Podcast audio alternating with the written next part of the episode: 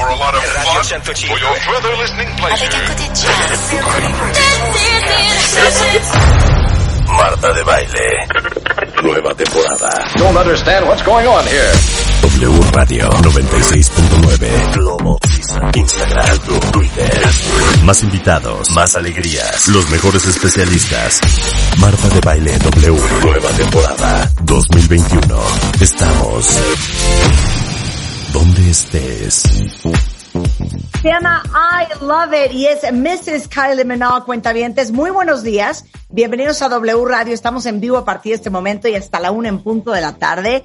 Y agárrense porque no saben de lo que vamos a hablar esta mañana. Se van a traumar, sobre todo todos los que han estado viendo las, bueno, que estuvieron viendo las Olimpiadas, que estaban en shock con los atletas, porque eh, obviamente no solo es lo impresionante de lo que logra un Caleb Dressel que fue medalla de oro en natación eh, o cualquier otra de los atletas que se llevaron las medallas de oro, de plata, de bronce, los que nadaron aguas abiertas casi tres horas.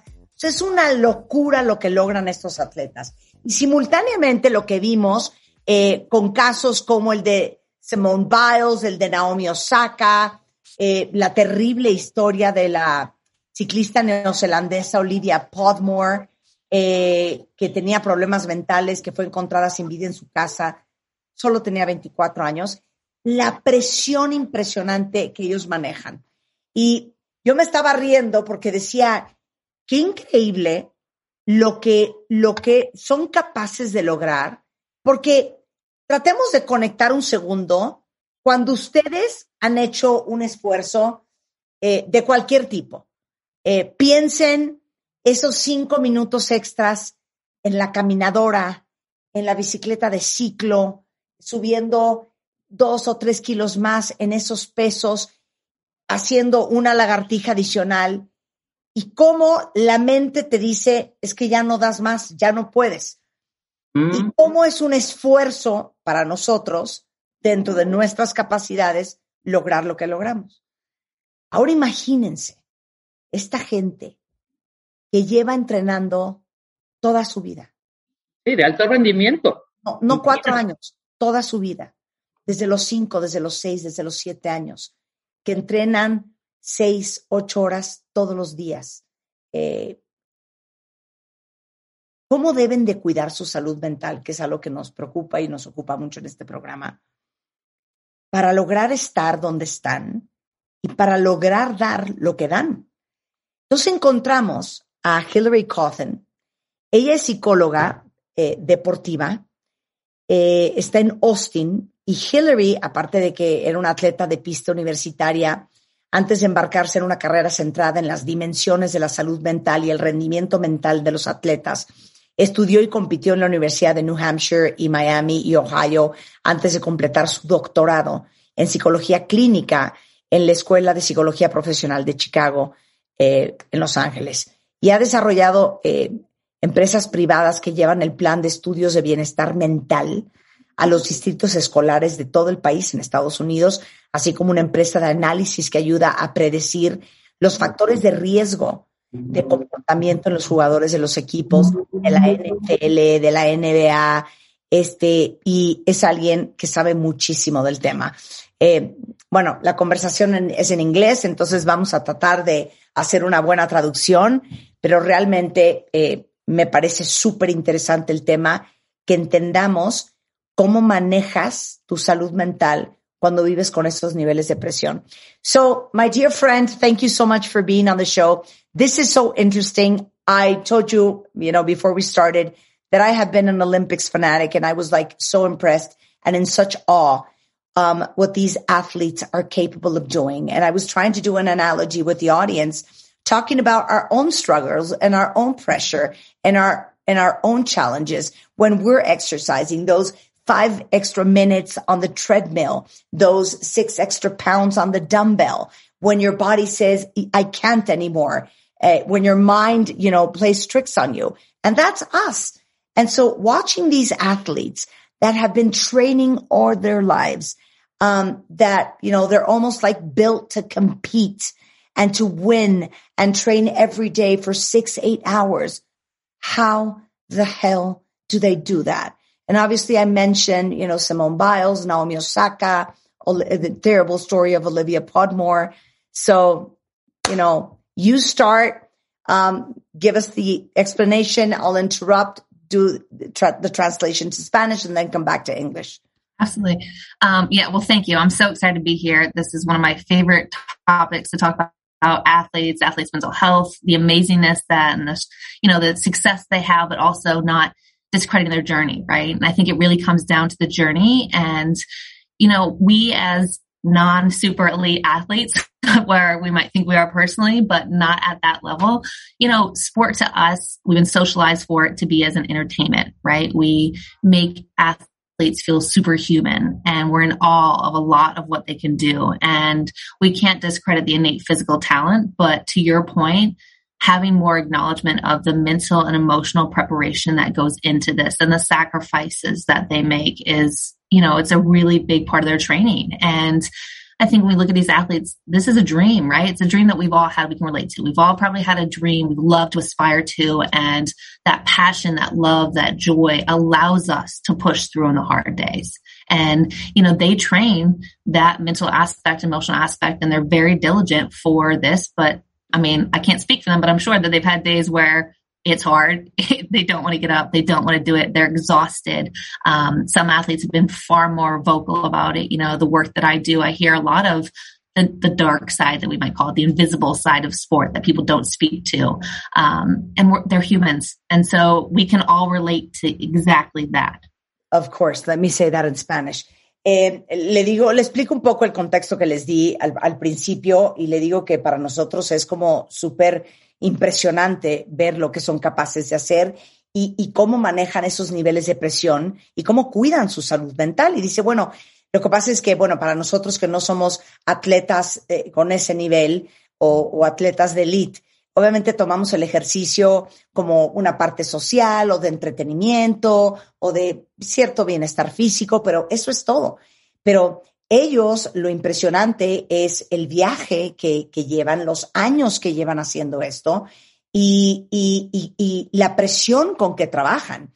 Y gracias a Dios, muchos atletas, y lo vimos con Simone Biles, con Naomi Osaka, han sido mucho más verbales y mucho más abiertos de la lucha que es también eh, la parte de cuidar su salud mental. Eh, Dice ella que trabaja con muchos atletas que pues a ella le toca ver la parte más oscura de lo que viven muchos y, y lo complicado que es mantener eso en, en, en, balance.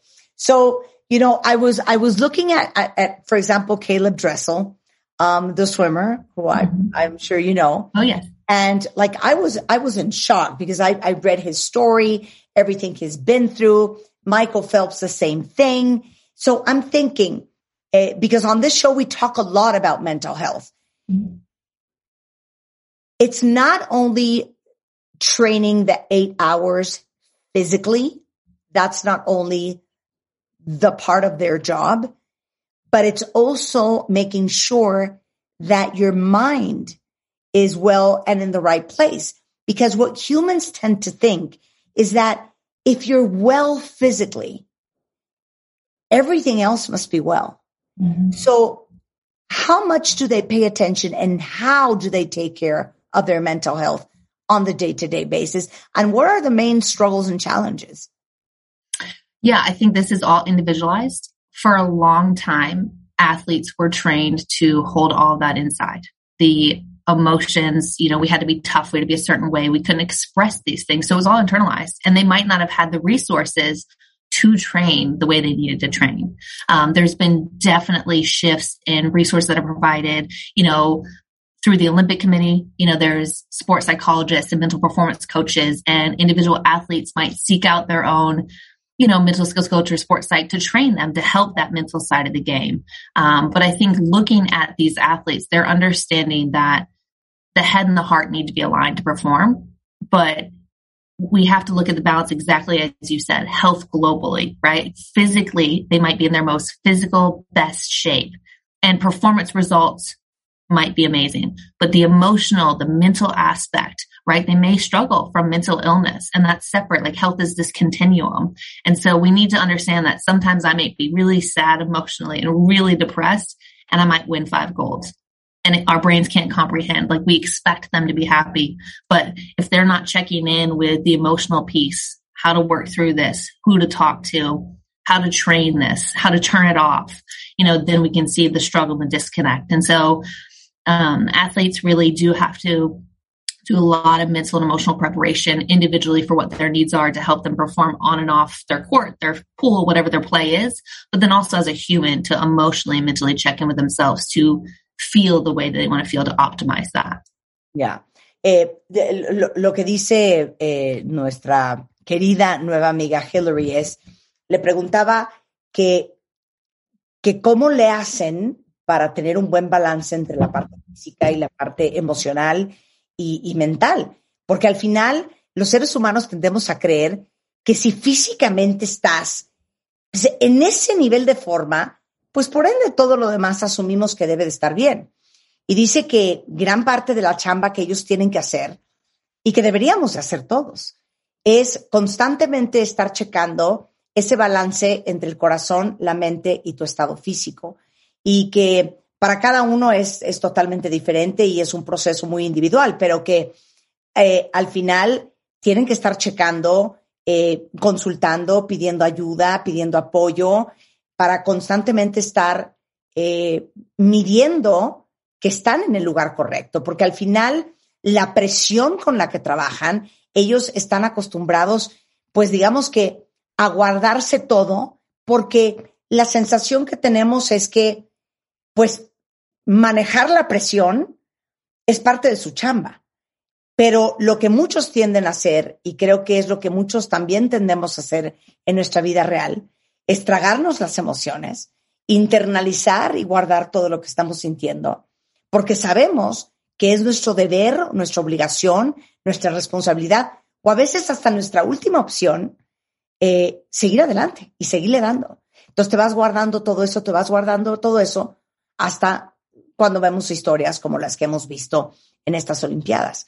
Um, so what I was saying in Spanish and trying to compare it to all of us is that we tend to internalize again our emotions because it is your responsibility and your duty and your obligation to continue to go on, to take the kids to school, to deal with work, to deal with life. So, and, and maybe it's because also it's your only option so you internalize and, and, and, you know, store away those emotions because you have to go on. And that's for everybody else. And so just imagine the amount of pressure these people have when, you know, dealing with pressure is supposed to be part of their job. Um, agree?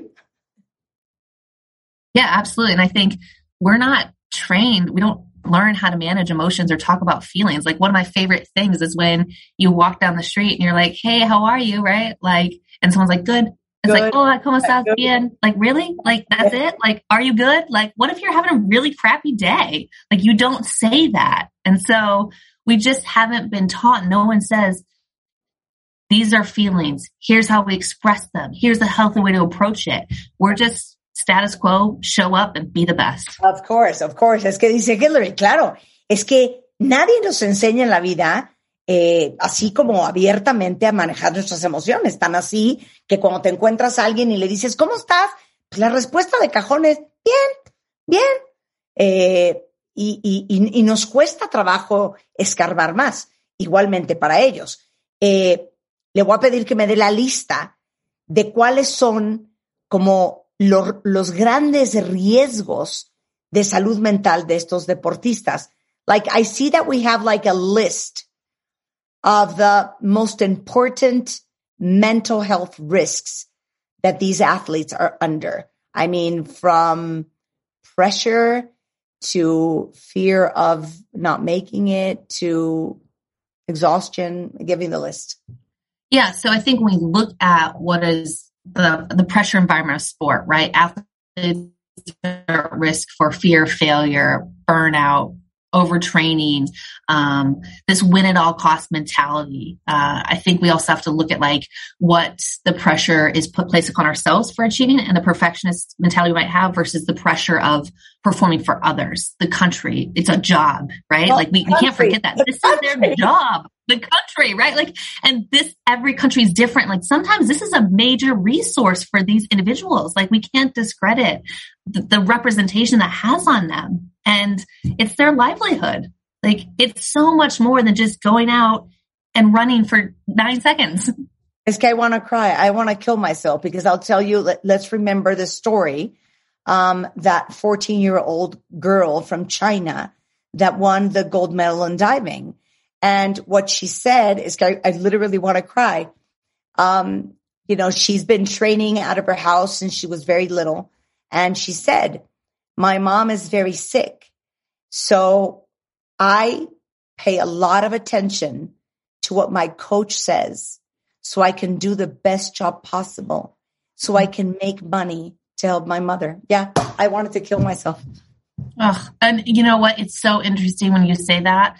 When we look at the development of the brain and the emotions of these young athletes, like gymnasts, divers, swimmers, right? Really young athletes, they are training to perform for the coach, right? The parent. They're pleasing. That's what they're learning to do. They need validation from this external factor. So like they're not autonomous individuals. They need that attention from these coaches. And so it's like a father figure, mother figure, whoever might be. And it's like, oh, so much pressure for them and the external gratitude of like taking care of a, someone who's supposed to take care of you. Like we can all empathize with how much weight that can carry for someone. Of course. Eh, le digo a Hillary que cuál es como la lista de, de, los grandes riesgos de salud mental que, que tienen esos atletas y me dice, pues es que imagínate, eh, desde el miedo al fracaso, el agotamiento, el sobreentrenamiento, eh, esta, trabajar con esta mentalidad, no, no, no de perfeccionista como nosotros, de ganar a toda costa. La presión que es, y lo vimos con nuestros atletas mexicanos, la presión que es tener la responsabilidad de representar a un país entero. O sea, no es que vas a entrar a una sala de juntas a hacer una presentación de PowerPoint y tus tres compañeros y tu jefe te van a juzgar. Es un país entero que tiene sobre ti la expectativa de que tú vas a traer esas medallas. Y eh, le recordaba el caso de esta niña eh, clavadista china, que seguramente muchos de ustedes la vieron, de 14 años, una recién nacida que se fue de su casa, de su familia de campesinos en China, desde que era muy chiquita para entrenar. Y literal, cuando la entrevistaron, dijo, mi mamá está muy enferma y yo trato de poner muchísima atención a las indicaciones que me dan mis coaches para hacer mi trabajo para ganar, para poder ganar dinero y poder ayudar a mi mamá. Entonces, lo que dice Hillary es, claro, no solamente es la presión del país entero, es que también para muchos de estos atletas, y lo vemos con este caso de esta niña, pero también muchos que vienen de Nigeria y otros países africanos y otros países de tercer mundo, que ganar una medalla es probablemente su sustento para los siguientes años. Y aparte de la relación tan estrecha que tienen muchos con los coaches y veían cómo abrazaban a sus coaches, vimos, eh, creo que fue a Rommel Pacheco abrazando a su coach, o sea, la conexión que tienen con esta gente y el miedo y la pena de fallarle a quien ha invertido tanto en ti. Got it. Got that down. And also, I think that that's sort of what you were saying that it is the livelihood for many of these athletes that come from third world countries that, you know, winning a medal might, you know, make them a better life for the next few years for them and their family as well. Yeah, generational wealth is really essential and it can move families. It can give different opportunities. It can highlight their country. Like so many more resources and positive things come from this. See, the, the comparison I was doing is imagine we feel the pressure when we have to do a presentation you know, in, with a PowerPoint to our boss and three, you know, peers from work and, and, and you're afraid of being judged. Now just imagine the pressure of the whole country investing on you and waiting for you to bring the medals back. And we had something very similar in Mexico where, you know, um, a few athletes were very criticized because they, they didn't do a better job because, you know, the country had all their hopes on them. Right. Yeah. And that, that shame guilt cycle is so real for athletes, right? You know, they, they're their own worst critics, but then adding the pressure on an entire country and expectations of others and those that did invest in them through sponsorship or training sites and resources like you don't just let yourself down now. You're letting so many more other people down. And if you don't know how to manage and and work through that and process that like that's so difficult. So how do you work that out? Like if if a athlete sits down with you and says you know i'm going to the olympics um you know 2024 paris. I'm terrified. Um i'm afraid of losing. I'm afraid of you know, uh, of being called a loser, of not doing my job. Like, where do you start mentally? I just acknowledge exactly like, yes, that is real. Let's, let's feel that. Let's own that. Of course you're scared, right? What does that look like to you? What does that feel like? How is this impacting your living and your performance, right? And so we start with just the awareness of what they truly are afraid of, right? The way to reduce the fear is just owning it and then coming up with the answers. And so then we make a plan. We come up with usually I say A, B, and C. Ideal scenario. What's mostly like to happen is our B scenario. And what's the worst case scenario? And if you have an answer to every situation, then you are in a response mode and you're not reactive and you're in control. And if we're in control, then we're able to think clearly and be more confident and we can respond a lot better. Yeah. And that applies to every one of us. 100%. 100%. Eh, le digo, bueno, si se sienta un superatleta enfrente de ti y te dice, oye, voy a París 2024 y estoy con los pelos de punta porque no tengo idea cómo le voy a hacer, me da pavor ganar, me da pavor ser un loser. Y entonces me dice, lo, primero que uno tiene que hacer es eh, reconocer eh, lo que está sintiendo. Y, y segundo, empezar como a desmenuzar de dónde viene ese miedo, cuál es tu peor pensamiento, a qué le tienes miedo, qué te imaginas que va a suceder si pasa A, si pasa B, si pasa C, y poner todos los posibles escenarios. Y esto aplica para todas las áreas de tu vida con las cosas que te dan mucho miedo y que te producen un terrible miedo al fracaso. Es poner todas las variables y contestar a todas esas variables. ¿Qué pasaría? ¿Cuál sería la solución? Y cuando eres capaz de lograr eso, tienes las cosas mucho más claras. Cuando tienes las cosas más claras, tienes más control. Y cuando tienes más control, puedes tomar mejores decisiones. Luchar por el éxito o perder el miedo al fracaso. Vamos a hablar de eso con Hillary al regresar. ¿Qué podemos aprender de los casos con Simone Biles y Naomi Osaka? ¿Y qué onda con la depresión posolímpica? Ya pasó ese rush, ese high. Y le decía yo que sigo, soy fan de una atleta dominicana que se llama Yulimar, que seguramente muchos de ustedes vieron, y la veía yo, le decía a Hillary, entrenando en su Instagram. O sea, después de eso yo estaría tirada un año en una cama, ¿no? Ellos al día siguiente siguen y siguen y siguen. Eh, ¿Qué hacer en un entorno de alta presión o de estrés? Todo eso al regresar con Hillary Cawthon, psicóloga deportiva clínica, especialista en el tema desde Austin, Texas. No se vayan. ¿Todavía no tienes ID de cuenta viente? Consíguelo en martadebaile.com. martadebaile.com. Y sé parte de nuestra comunidad de cuentavientes. Estamos de regreso en W Radio, son las diez y media de la mañana. Y les digo una cosa. Todos nosotros vivimos con estrés y con presión, con, con miedo a no dar los resultados que se esperan de nosotros en todas las áreas de nuestra vida. Esa es la verdad. ¿Y qué mejor para entender cómo se maneja la presión, el estrés, cómo se protege tu salud mental en momentos de mucha crisis y mucha presión? Haciendo el comparativo con los atletas de alto rendimiento que, por ejemplo, vimos en las Olimpiadas.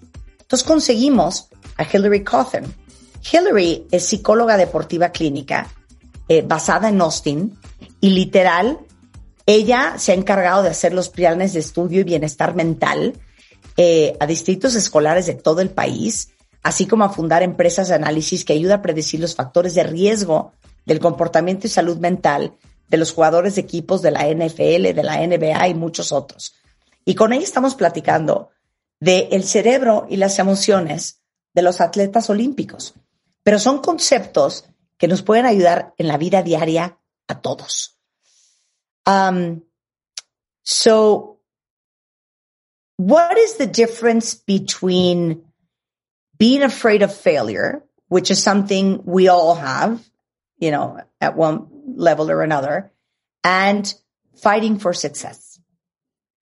Yeah, I think um, when we put it that way, um, of you know, striving for success or fear of failure, it's very black and white thinking like sport. You succeed or fail. And so for athletes or any of us, if we remove the aspect of winning and losing and we redefine what success means to us and we have a growth mindset mentality, right? We're going to look towards success for whatever that means for us minus the outcome of actually winning, but taking the risk, having an opportunity to allow yourself to improve, you know, allow yourself to take the extra shot because of the chance of it going in versus stopping yourself from doing a move or taking a shot because you're afraid of failing. So I think it's where do you fall in that continuum of anything you're doing in life? Do you want to allow yourself to take risks, to grow, to learn, to try to be the best because that feels so much better for you for the chance to win or succeed? Or are we doing just enough not to fail because failing to us means so much worse so much worse to us to our identity right? And so we don't do the things and and then we're stuck. And so i always try to teach athletes like what would it mean if you just remove the outcome and allowed yourself to go for what you really want? And what does that look like? What does success really mean to you? And can we can we do that? That is an amazing question for all of us. Mm-hmm. a ver cuentavientes pregúntense lo siguiente y después les doy toda la explicación. Ustedes todos los días en su vida se atreven a tomar riesgos simplemente por el gusto de averiguar qué pueden lograr, qué son capaces de hacer, qué pueden cambiar, en qué pueden crecer.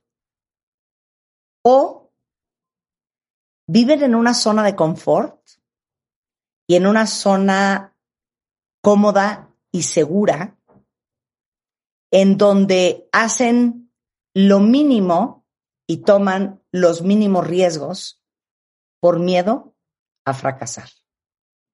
Entonces, lo que, lo que dice Hillary es, le digo, dame la diferencia entre perder el miedo al fracaso y luchar por el éxito. Entonces me dice, bueno, ese es un pensamiento muy blanco y, negro. O sea, o fracaso o gano. Entonces, hay que irnos a la parte del medio. Número uno, entender cuál es nuestra definición del éxito. Porque a lo mejor para muchos el éxito es solamente ganar. Pero a lo mejor para otros el éxito, que es una, mucho, una forma mucho más sana de verlo, es, es un éxito porque aprendí me di cuenta cuáles son los límites, hasta dónde puedo llegar, eh, experimenté algo nuevo, me crecí, eh, me di cuenta de qué puedo hacer mejor. Y mucha gente lo que hace es, por miedo a fracasar, el miedo es tan grande que se quedan en esa zona cómoda y segura, en donde no tomo riesgos para no tener que decir que fracasé. Entonces, cuando ella trabaja muchos con, atletas, dice, ok, vamos a redefinir lo que es para ti el éxito, qué significa, cómo se ve y qué pasa si no lo logras. ¿Qué va a significar para ti? ¿Qué pudiste haber aprendido? ¿Cómo pudiste haber crecido? Y eso es muy importante que hagamos ese ejercicio todos en nuestra vida. So, what can we learn about cases like Simone Biles and Naomi Osaka, mental health is something that we talk about almost every day, every week on the show. First, just, you know, to have the courage to take care of your mental and emotional needs, to speak up and and find resources right? And i and i hope that we all have a more empathetic lens um, and relatability. Yeah uh, to understand that health is physical and mental and we, and we have to really look at what resources do we have to help prevent um, any mental health or physical struggles, right? We, we, we do it so well on the physical side for a lot of places of going to the pediatrician and going to the doctors for well checks. Like we need to be better about having preventative resource care for the mental and emotional aspect, um, just to help us grow and to thrive. Yeah. Que lo que podemos aprender de los casos de Simone Biles y Naomi Osaka, que como ustedes saben fueron muy vocales, eh, Simone se salió de, de, varias competencias porque dijo, no me siento emocional y, y mentalmente bien y lo mismo un poco Naomi Osaka. Entonces, ¿qué podemos aprender de esas historias? Lo importante que es no solamente llevar a los hijos al pediatra y checarte anualmente el cuerpo para ver si estás bien, pero verdaderamente hacer un esfuerzo consciente de tu salud mental y de hacer esto eh, mucho más popular, desmitificarlo. Y por eso, por ejemplo, eh, les contaba yo hace algunos meses que me llamó mucho la atención que uno de los embajadores para la campaña de salud mental en Estados Unidos era Michael Phelps, que era un gran promotor de ir a terapia. Y eso es algo que hacemos casi todos los días, todas las semanas en este programa, que es hacernos a todos conscientes que no siempre se puede solo y no siempre se debe solo y que si uno no se siente bien, siempre hay que pedir ayuda. Y lo último que le voy a preguntar a Hillary es, ¿qué haces en un entorno de alta presión y estrés. Eh, y le voy a pedir que me define ese perfil de personalidad, porque yo le decía a, a Hillary fuera del aire, a mí me encanta la presión. Y me decía Hillary, a mí también. Y hay gente que bajo presión florece y lo hace muy bien. ¿Cuál es ese perfil de persona y cuál es el otro? ¿Y qué se hace en un entorno de alta presión o estrés? Eh, So I was telling the audience that during the commercial break, I told you that I thrive with pressure. And you told me that you, you feel the same way. So first of all, be, before talking about what to do in an ambiance of high pressure and stress, what is the personality profile of people who thrive with pressure and people who don't? If there is one. Yeah, I think, you know, obviously we're high achieving, probably, um, that's the best one that we can relate to is that this high achieving perfectionist kind of probably have a little bit of like like to be in control um like to have a little bit of extroversion energy and be in charge right? And um and and are a little bit of the alpha right? Like um a little bit risk taking and courageous right? You're going to take some risks. And and i think this this idea of like it's it's fun it's exciting it's a challenge. And and that's the thrill behind it and and what we kind of seek out um and and we thrive in it, right? It's energy. It's like what fuels you. Yeah. Uh, and and and what's the opposite? Um, you know, I think of just people are much more validated through internal pleasure, right? Like they're doing it for their own benefits and they can be just as successful, but the extrinsic factors are not what motivates and fuels them. It's the internal drive, the joy they find from the experience and the learning, which both can fall in this range. But I think the opposite is one who's much more reflective and intentional and thriving within their internal joys than the external pressure. Yeah. Uh, so let me say that in Spanish. Eh, le digo que cuál es el perfil de personalidad de las personas que funcionamos muy bien y florecemos bajo presión. A ver si alguno de ustedes cae en esa categoría y dice, mira, de entrada, somos alfa, somos eh, perfeccionistas, tendemos a ser muy controladores, nos encanta la adrenalina, eh, eh, queremos el triunfo, somos altamente automotivados. algo que es difícil traducir en español, pero somos high achievers, o sea, muy orientados al, al, logro, al reto, al resultado. Y lo opuesto de gente que no necesariamente funciona bajo presión para ver si quién de ustedes cae ahí, es gente que está menos, eh, que, eh, menos enfocada a los factores externos como motivantes, que tienen más bien como un motor interno, que son más reflexivos, eh, están más enfocados a la experiencia, al viaje, a, la internacional, eh, la internal, ¿cómo se dice? se me fue la palabra. a internalizar, Exacto, internalizar lo que están sintiendo y lo que están viviendo. Y aunque pueda haber un poco de ambos en, en los dos perfiles, eh, uno está mucho más orientado a, una cosa y otro a la, otra. Ahora, ¿qué hacer para todos los que sienten que viven en, ambientes de alta presión y estrés? Eh, Hillary tiene 10 puntos muy claros. So, in bullet points, what to do under a lot of stress and pressure in your everyday life. Yeah, I think first, feel your feelings. Self reflection is key. So just feel your emotions, work through them. Then be curious. Step two, be curious. And then if we can have reflective practice. So write down your thoughts and feelings. If you're someone who doesn't like to write them down, can you sing them in the car? Can you audio record? But just express them outwardly. Um, communicating. Don't keep it in. Find a trusted friend. And then if you need to, seek help. Don't um, keep it in. Don't keep it in. Yeah. We keep it in. Yeah. I'd and, rather, don't just write it down and think you're okay. I'd like, rather get my hell off, my head off, than have cancer. Bueno, dice, les voy traduciendo lo que ha dicho hasta ahorita, pero decía, número uno, para manejarte bien en entornos de alta presión o estrés, es importantísimo desarrollar la conciencia de ti mismo. ¿Cómo te estás sintiendo? ¿Qué estás pensando?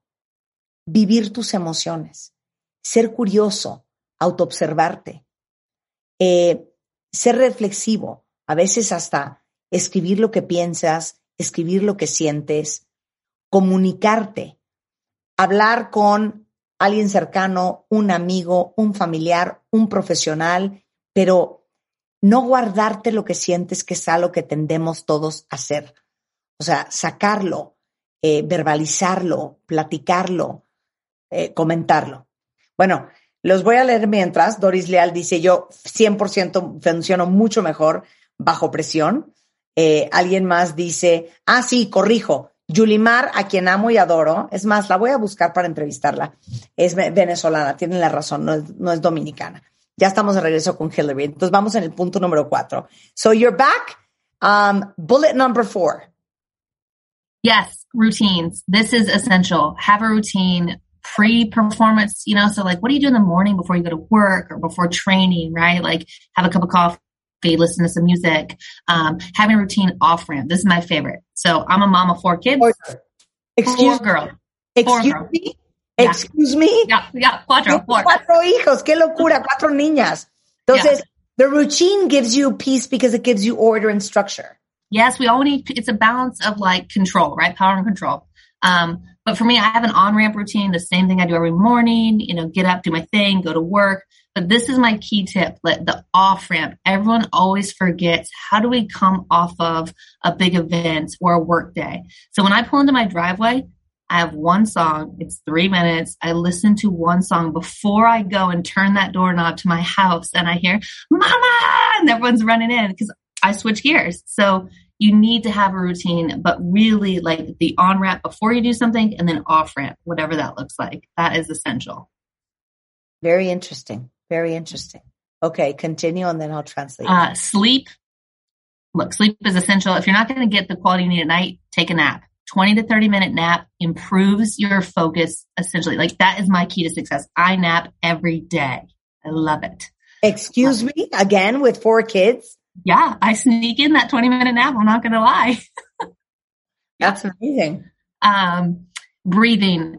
So we naturally all breathe, but intentional breathing is very different. And so taking the time to learn how to breathe in and hold and exhale and do it in non pressure situations.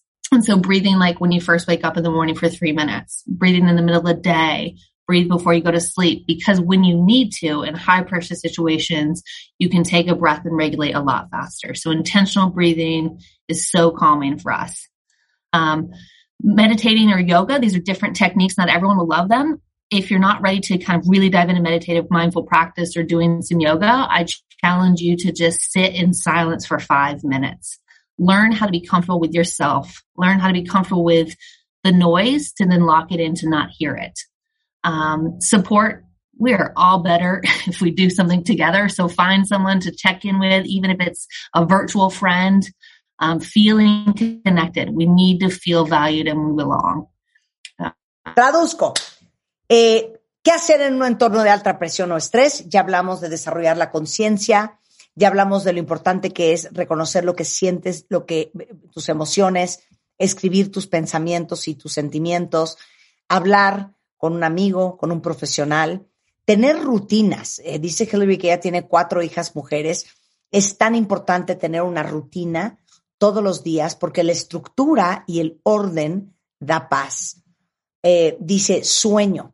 Eh, importantísimo dormir bien, tener un sueño reparador y si posible, tomar siestas. Dice que ella toma siestas todos los días, 20 minutos, y es mamá de cuatro y vive en Estados Unidos. ¿eh? La respiración es esencial. Todos respiramos, pero está hablando de la respiración consciente, de verdaderamente tomarte el tiempo para ubicar cómo estás respirando, respirar profundo, exhalar y hacerlo de manera consciente. La meditación o la yoga es una gran alternativa para ubicarte y recentrarte en el aquí, en el ahora. Eh, establecer intenciones diarias, acordarte qué estás haciendo, por qué estás haciendo lo que estás haciendo, cuál es tu misión, cuál es tu propósito, y no ser como un robotito. Y dijo algo bien bonito con respecto a las rutinas que se me olvidó comentarles. Dice, es bien importante que cuiden las transiciones cuando acabas una cosa y cuando empiezas otra. Dice, yo cuando llego a mi casa, antes de entrar y abrir esa puerta, que voy a, sé que voy a empezar a escuchar y unos gritos, pongo siempre en el coche una canción de tres minutos que me ayuda a cerrar el capítulo de mi chamba y prepararme para entrar al siguiente capítulo que es ser mamá y ama de casa. Eh, buscar apoyo, buscar un amigo, hacer cosas juntas y tener diversión. Hacer algo que sea divertido, emocionante, agradable, buscarte tus happy moments y tus momentos de felicidad, sea hacer manualidades, que son, ya saben que son los míos, hasta hacer jardinería o hacer ejercicio, lo que sea para ustedes, pero encontrar tus momentos de diversión. Hillary, I think I made a great job translating everything you said. And the last thing I said is something we talk about a lot, which is finding your happy spots, uh, finding time to make things that make you happy. For me, it can be crafting. It can be gardening. It can be exercising. For everybody, it's different, but finding the space to create those things that make you happy. 100%. That is wonderful. And just have fun. Absolutely. So, dear, um, anything else that you would like to say to the audience in Mexico and the world? Oh, just be kind to yourself. We're all trying and just be kind. Yeah, we're all trying. We're all trying. That is so true. Yeah. We're all trying. Just, that's that's what's important is just be kind and we're human and just have love, you know? Absolutely. I send you a big kiss and a big hug all the way yes. from Mexico. Besos. Te quiero. Cuídate mucho, que estés muy bien, querida. Eh, Hillary Cawthon la pueden encontrar en Instagram si la quieren seguir. Es DRC, DR de doctor, C Mindset, DRC Mindset. Ahorita se los pongo en Instagram. Y en Twitter es Top Step, o sea, T-O-P-P S-T-I-P. ¿Saben qué? Qué increíble conversación, pero bueno, para que vean que aunque nosotros no somos atletas, lo acaba de decir y lo dijo muy bonito. Hay que ser más compasivos con nosotros mismos. Al final, todos estamos tratando. Todos, todos estamos tratando. ¿no? Regresando del corte, vamos a hablar de los problemas más comunes en los pies de los niños. Es la segunda parte con este nuevo doctor que descubrimos que es un gran ortopedista y traumatólogo del Hospital ABC eh, y especialista en, en ortopedia pediátrica por el Shriners Hospital for Children, el doctor Carlos Alberto Vidal. Y la vez pasada, la semana pasada que hablamos de los pies, bueno, estábamos todos vueltos locos. Esta es la segunda parte, para que no se lo vayan a perder, porque quedan muchísimas preguntas en el tintero, desde pie quinovaro, niños que suelen caminar de puntas, dolores en pies y tobillos, todas las principales dudas y agobios que tienen con los pies de sus hijos, échenmelas por Twitter porque ahí viene Carlos. Y luego con Tony Karam, cómo cultivar la bondad. Justo de lo que les estaba hablando cómo cultivar la bondad con los demás, con uno mismo. Y como decía Ariel Grunwald, nuestro maestro de Cábala, es bien fácil quererse cuando uno se quiere. Lo cañón está quererse cuando uno se odia. Cómo ser bondadoso con la gente te vuelve loca, que te vuelve loca. Y les tengo una felicidad. Mañana Alexa Moreno, gimnasta olímpica por México, va a estar con nosotros. Vamos a hablar con ella. Qué gran ejemplo de resiliencia y liderazgo, Marta. No, de qué vergüenza, después de que hablamos con Hillary, la presión que tienen estas personas, qué vergüenza que la hayan buleado y todo lo que le dijeron, qué vergüenza. Pero bueno, mañana va a estar Alexa para que todos juntos la celebremos. Eso. Hacemos una pausa y regresamos. Síguenos en Instagram, Marta de Baile. No te pierdas lo mejor de Marta de Baile, dentro y fuera de la cabina. Estamos donde estés. Bueno, cuentavientes, ¿cuántas veces hemos escuchado en los últimos meses, por no decir años, el concepto de Women Power? Eh, sabemos a qué se refiere y el impacto que tiene a nivel social, profesional y familiar. El empuje que tenemos todas nosotras las mujeres. Según el INEGI, el 63% de los casi 2 millones de trabajos recuperados en lo que va del 2021 son plazas ocupadas por mujeres. Qué increíble, ¿no? Pero únicamente el 8% de las grandes compañías en México está dirigido por mujeres. Imagínense eso. 11% de las medianas y 21% de las pequeñas y 28% de las microempresas familiares. Y para contarnos sobre cómo alcanzar y ofrecer mejores oportunidades laborales a las mujeres, el día de hoy invité a Regina Granados, es CEO de Lease Plan, quien ha sido reconocida como una de las mujeres más poderosas de México por la revista Forbes, Exceptional Women of Excellence in Business por el World Economic Forum y oro en la norma mexicana en igualdad laboral y no discriminación, emitido por el BAS Internacional, eh, por Mujeres, el CONAPRED, tiene muchas distinciones, es una fregona y qué orgullo, Regina, que seas mexicana y que estés acá. Muchísimas gracias, Marta. Qué honor estar contigo. La verdad es que eres alguien que admiro muchísimo. La verdad es que creo que en nosotras está el hacer esa diferencia, ¿sabes? O sea, creo que nos tenemos que basar en que el talento no tiene género y como bien lo dijiste, solo 8% ocupado por mujeres es algo que a mí me quiere dar un infarto. Digo, ¿cómo por qué? ¿Por qué nos basamos en el género y no en las capacidades? 100%. Y aparte te voy a decir una cosa. Tú principalmente, y creo que es el reto a lo mejor de muchas otras ustedes que nos están escuchando, tienes un reto adicional no solamente es el reto profesional natural y el competir con otros hombres, sino que estás en un rubro considerado que es de hombres, que es el rubro de los coches con lease plan. Exacto, sí, estar en un rubro de hombres y te puedo decir que sí tengo ejemplos de algunas veces algún cliente que me dijo, no quiero hablar contigo porque eres mujer. Dios mío, me quería morir. Mientes, mientes, mientes. Te juro que es real es real. O sea, no quiero hablar contigo porque eres mujer y ni siquiera quiero escuchar tu solución y digo, o sea, ¿cómo? Si fuera hombre, si le escuchas o qué pasa, ¿sabes? A ver, pero cuéntanos cuáles han sido los más grandes retos. Digo, para que nos demos cuenta que no estamos solas el resto. Pues mira, yo creo que el más grande reto es generar esa cultura de igualdad que creo que parte desde la casa yo no creo que sea eh, algo que puedas aprender en la escuela o demás, sino el no estar haciendo esa diferencia desde cómo educamos a nuestros hijos, cómo vivimos los valores, que no es mi mamá lava los trastes y mis mi papá se sienta que le sirva la cena. Creo que desde ahí empezamos con fomentar esa cultura y la verdad es que sí nos hemos metido muchísimo nosotros y estamos súper orgullosos porque nosotros, eh, dirás, México a lo mejor no tiene, no está tan evolucionado como Europa. Nosotros somos una compañía que está presente en 32 países y las mejores prácticas de diversidad surgieron de México, que las están implementando en los 32 países. Entonces, hemos construido muchísimo esa cultura de igualdad. Yo tengo 50% de mujeres en puestos directivos y 50% de hombres. Y creo que lo más importante es ver que no es una pelea no es si tú eres hombre ya no juegas o si tú eres mujer ya no juegas, ¿sabes?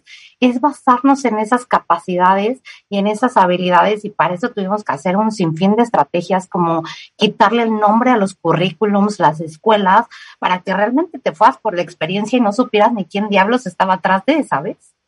Entonces, en eso nos basamos.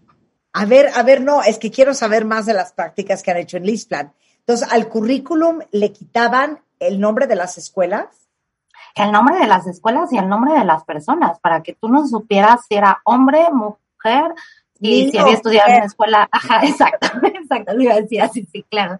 Este, para que tú no supieras si había estudiado en una escuela pública, privada, y entonces te bases realmente en esa experiencia y en esas habilidades. Y ya obviamente en la entrevista pues ya te dabas cuenta si era hombre o mujer, pero ahí al menos empezabas a no discriminar por esas cosas, ¿sabes? Qué cosa más increíble. ¿Qué más? Cuéntame más. Pues ahí también, o sea, desde que tenemos talleres LGTB, eh, todo eso para ver que el respeto debe ser lo principal, que te tienes que basar en respetar al otro, que las diferencias suman también, metimos niñeras a la oficina cuando no estábamos en pandemia, porque pues los viernes últimos de mes que no tenían clases, entonces ahí lo que hacíamos era, pues trae a tu hijo que se entretenga en la sala de juegos y mientras tú trabajas y entendemos como mucho las necesidades, digo, yo también veo mamás solteras que digo, ¿cómo diablos le hacen, sabes? O papás solteros también que dices, ¿y a qué hora haces la comida, los educa la escuela, whatever? Pero aparte, sin darnos cuenta que el tema de la equidad laboral, la equidad de género y los verdaderos apoyos a la circunstancia que vive cada uno de la gente con que trabajas, sí hace una gran diferencia en la forma en que crece y se desarrolla no solo una empresa en cuestión de clima laboral, eh, sino también en cuestión de productividad.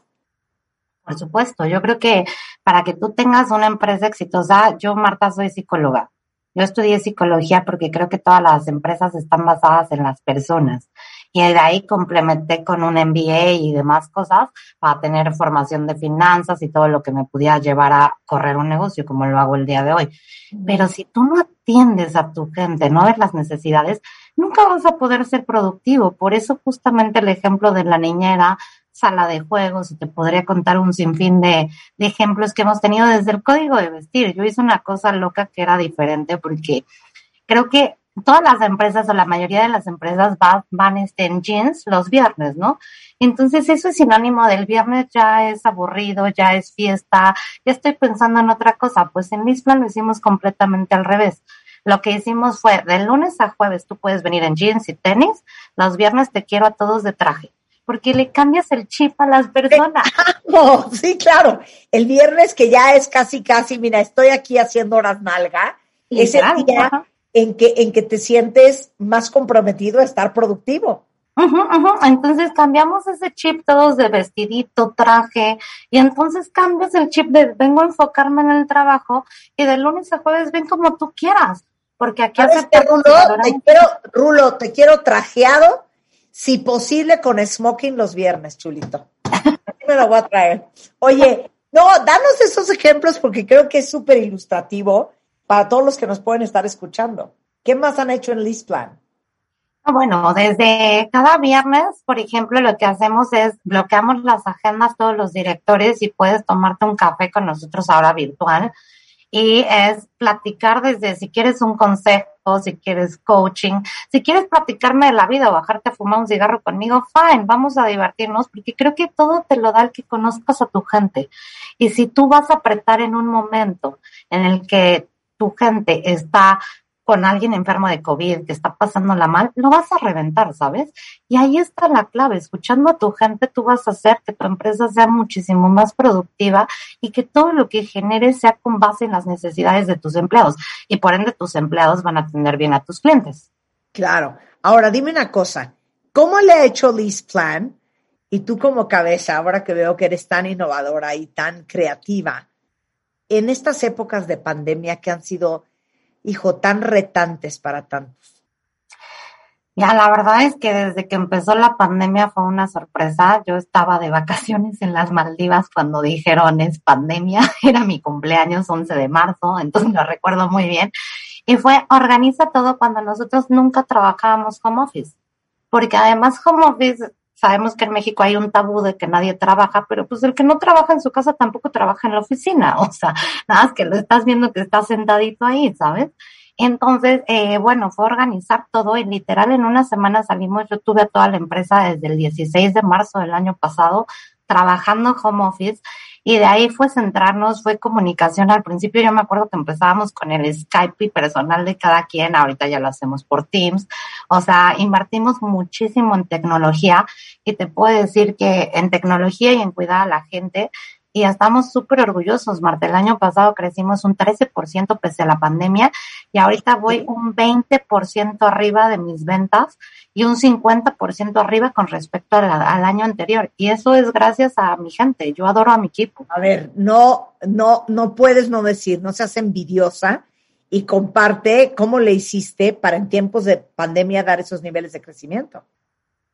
Pues mira, la verdad es que el, arrendamiento tiene muchísimas bondades y en México el arrendamiento está en desarrollo. Eh, mucha gente todavía cree que el tener tu coche lo hace diferente a que si es un leasing. Entonces, el cambiar ese chip es parte de lo que nos estamos enfocando en esa, en esa consultoría que damos a nuestros prospectos, de todas las ventajas que tiene el arrendamiento y que muchas veces no lo saben. Entonces nos dedicamos en pandemia a hacer eso, darle consultoría a nuestros clientes. Hemos ingresado muchísimos clientes que tenían flota propia, ahorita ya están en un esquema de leasing. Y además lo que te decía, un poco el cuidado de la gente. Yo hago reuniones con toda la empresa casi cada 15 días. Entonces, cada 15 días les digo cómo vamos, resultados, targets, esa, esa visión y esa dirección que tenemos que tener para todos pegarles hacia el mismo lugar. la verdad es que creo que nos ha funcionado mucho, además del crecimiento en, en resultado financiero, que es 50% mayor, crecimiento en flota un 13%. Además, fuimos certificados como una de las mejores empresas para trabajar por top companies, mejores empresas para mujeres, y que el secreto está en cuidar a tu gente. O sea, creo que si los cuidas, si los escuchas, ahí está la clave. Claro. Oye, para todos los hombres y mujeres que te están escuchando, Regina, que quisiéramos, como dijiste al principio, que dejáramos de vernos como adversarios. ¿Cómo se logra que exista una mayor colaboración y compañerismo? ¿Cómo lo haces tú? Viendo que las diferencias suman, que todos nuestros clientes también son diferentes, aceptando nuestras diferencias y también no siendo, no seguir contribuyendo a esta cultura machista de la mujer va a la cocina, ¿sabes? Es predicar con ese ejemplo de sí, a lo mejor nos costará más innovar, crear, porque vemos cuántas egresadas hay de las universidades, es mayoría mujeres, y cuántas tienen puestos directivos o altos, están muy bajos, y ahí seguimos viendo esa discriminación. Entonces, es seguir fomentando eso y por eso nuestras técnicas de quitarle los nombres de escuelas y hacer muchas cosas, nos basamos también en eventos para familias también tenemos en eventos para familias, antes lo hacíamos presencialmente, donde veíamos el valor de la familia, ahorita lo estamos haciendo con pláticas. Y no solamente, Marta, creo que es hombre o mujer, creo que también tiene que ver con nacionalidades. Yo soy la primer CEO mexicana y mujer que está en México. Antes había dos holandeses, por ejemplo. Entonces ahí vemos que, que estamos cambiando también. O también con preferencias o orientación sexual distintas. En mi equipo yo tengo dos personas que son de la comunidad. Entonces ahí es donde vemos que todo eso suma y que lo podemos convertir en, eh, en éxitos para la empresa. Claro. Oye, Eh, el otro día que estaba yo platicando eh, con Michelle Obama, eh, dijo algo que nunca se me va a olvidar, que es atreverte a sentarte en la mesa, ¿no? Atreverte a ocupar esa silla. Y para todas las mujeres que te están escuchando, ¿cuál sería tu consejo, Regina, como CEO de Lease Plan, para activar tu poder femenino, para sentirte grande, para sentirte que puedes? Y sobre todo, hija, para sentirte que mereces. Creer en ti misma, darte el valor. Yo siempre lo he dicho y se lo hace una semana tuvo una crisis alguien de mi equipo, un analista. Entonces le dije, a ver, carajo, si tú no crees en ti, nadie más va a creer en ti. Si tú crees que te lo están regalando, va a ser regalado toda la vida, así tú lo estés trabajando. Cree en ti. Barreras va a haber muchísimas y creo que todas las, las hemos tenido. Pero si tú sabes a dónde quieres llegar, lo vas a lograr. O sea, si yo te digo cuántas veces me dijeron, tú porque estudiaste psicología nunca vas a lograr ser CEO de una empresa, puta. Podría ponerte diez mil ejemplos, ¿sabes? Pero sí, me costó trabajo y estuve preparándome, esforzándome. Obviamente el camino muchas veces no fue fácil, como el cliente que te decía que literal yo tenía ganas de mentársela y no podía, ¿sabes? Pero bueno, fue parte de mi aprendizaje de irme conteniendo y de seguirme preparando. Entonces, para mí es creer en ti misma, darte ese valor tú misma y después los demás lo van a hacer. Si no lo haces tú, nadie lo va a hacer. Bueno, chicas y chicos, ella es Regina Granados, CEO de Lease Plan. Y una vez aprovechando, si alguien quiere eh, arrendar, este, ¿qué es? ¿Un coche? Sí, coches, nos damos desde un coche hasta los que tú quieras para distintas empresas. Somos la empresa líder del mercado mexicano y bueno, también líderes globales. Entonces, si alguien quiere, con muchísimo gusto. ¿Dónde te encuentran? ¿Cuál es la página de internet?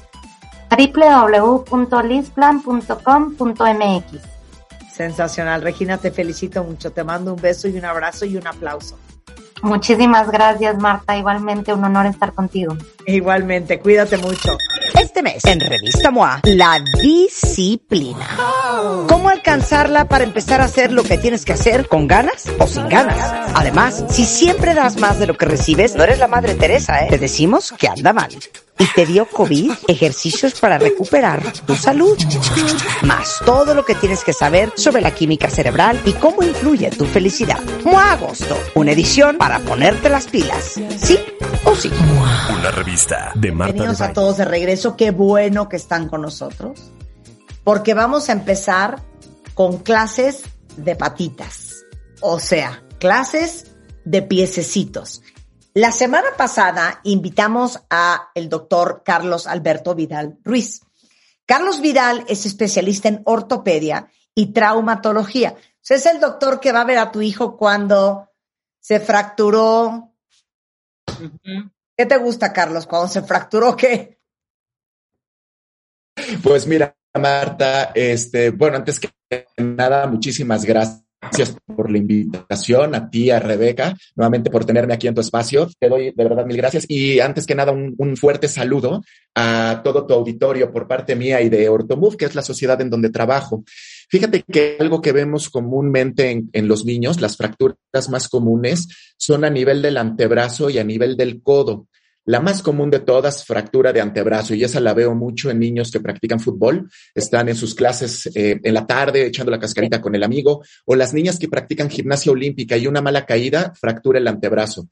Eh, esas, gran parte de estas fracturas se pueden tratar conservadoramente únicamente con un yeso, sí. pero hay fracturas que son de todos los días, que son de tumbling, y hoy en día que, que estamos Uy, encerrados no. en pandemia, como sí. papás lo que salimos todos a hacer comprar un tumbling, ¿no? Para entretener a nuestros niños.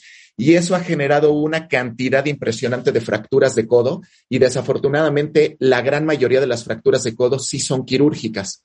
Entonces, eso es lo que hemos estado viendo últimamente eh, a raíz de la pandemia. Ya lo veníamos viendo eh, los fines de semana, que es cuando hay fiestas infantiles, pero a raíz de la pandemia estamos viendo muchas fracturas de codo todos los días. Entonces, eso es algo a lo que nos dedicamos mucho aquí en Grupo Ortomove, a reparar codos. Bueno, yo lo que quería que todos supieran es que es un traumatólogo. Y entonces un traumatólogo ortopedista, pues es el que le va a componer el, hueso roto a tu hijo. Eh, él eh, viene del Instituto Nacional de Rehabilitación y tiene una alta especialidad en ortopedia pediátrica por el Shriners Hospital for Children.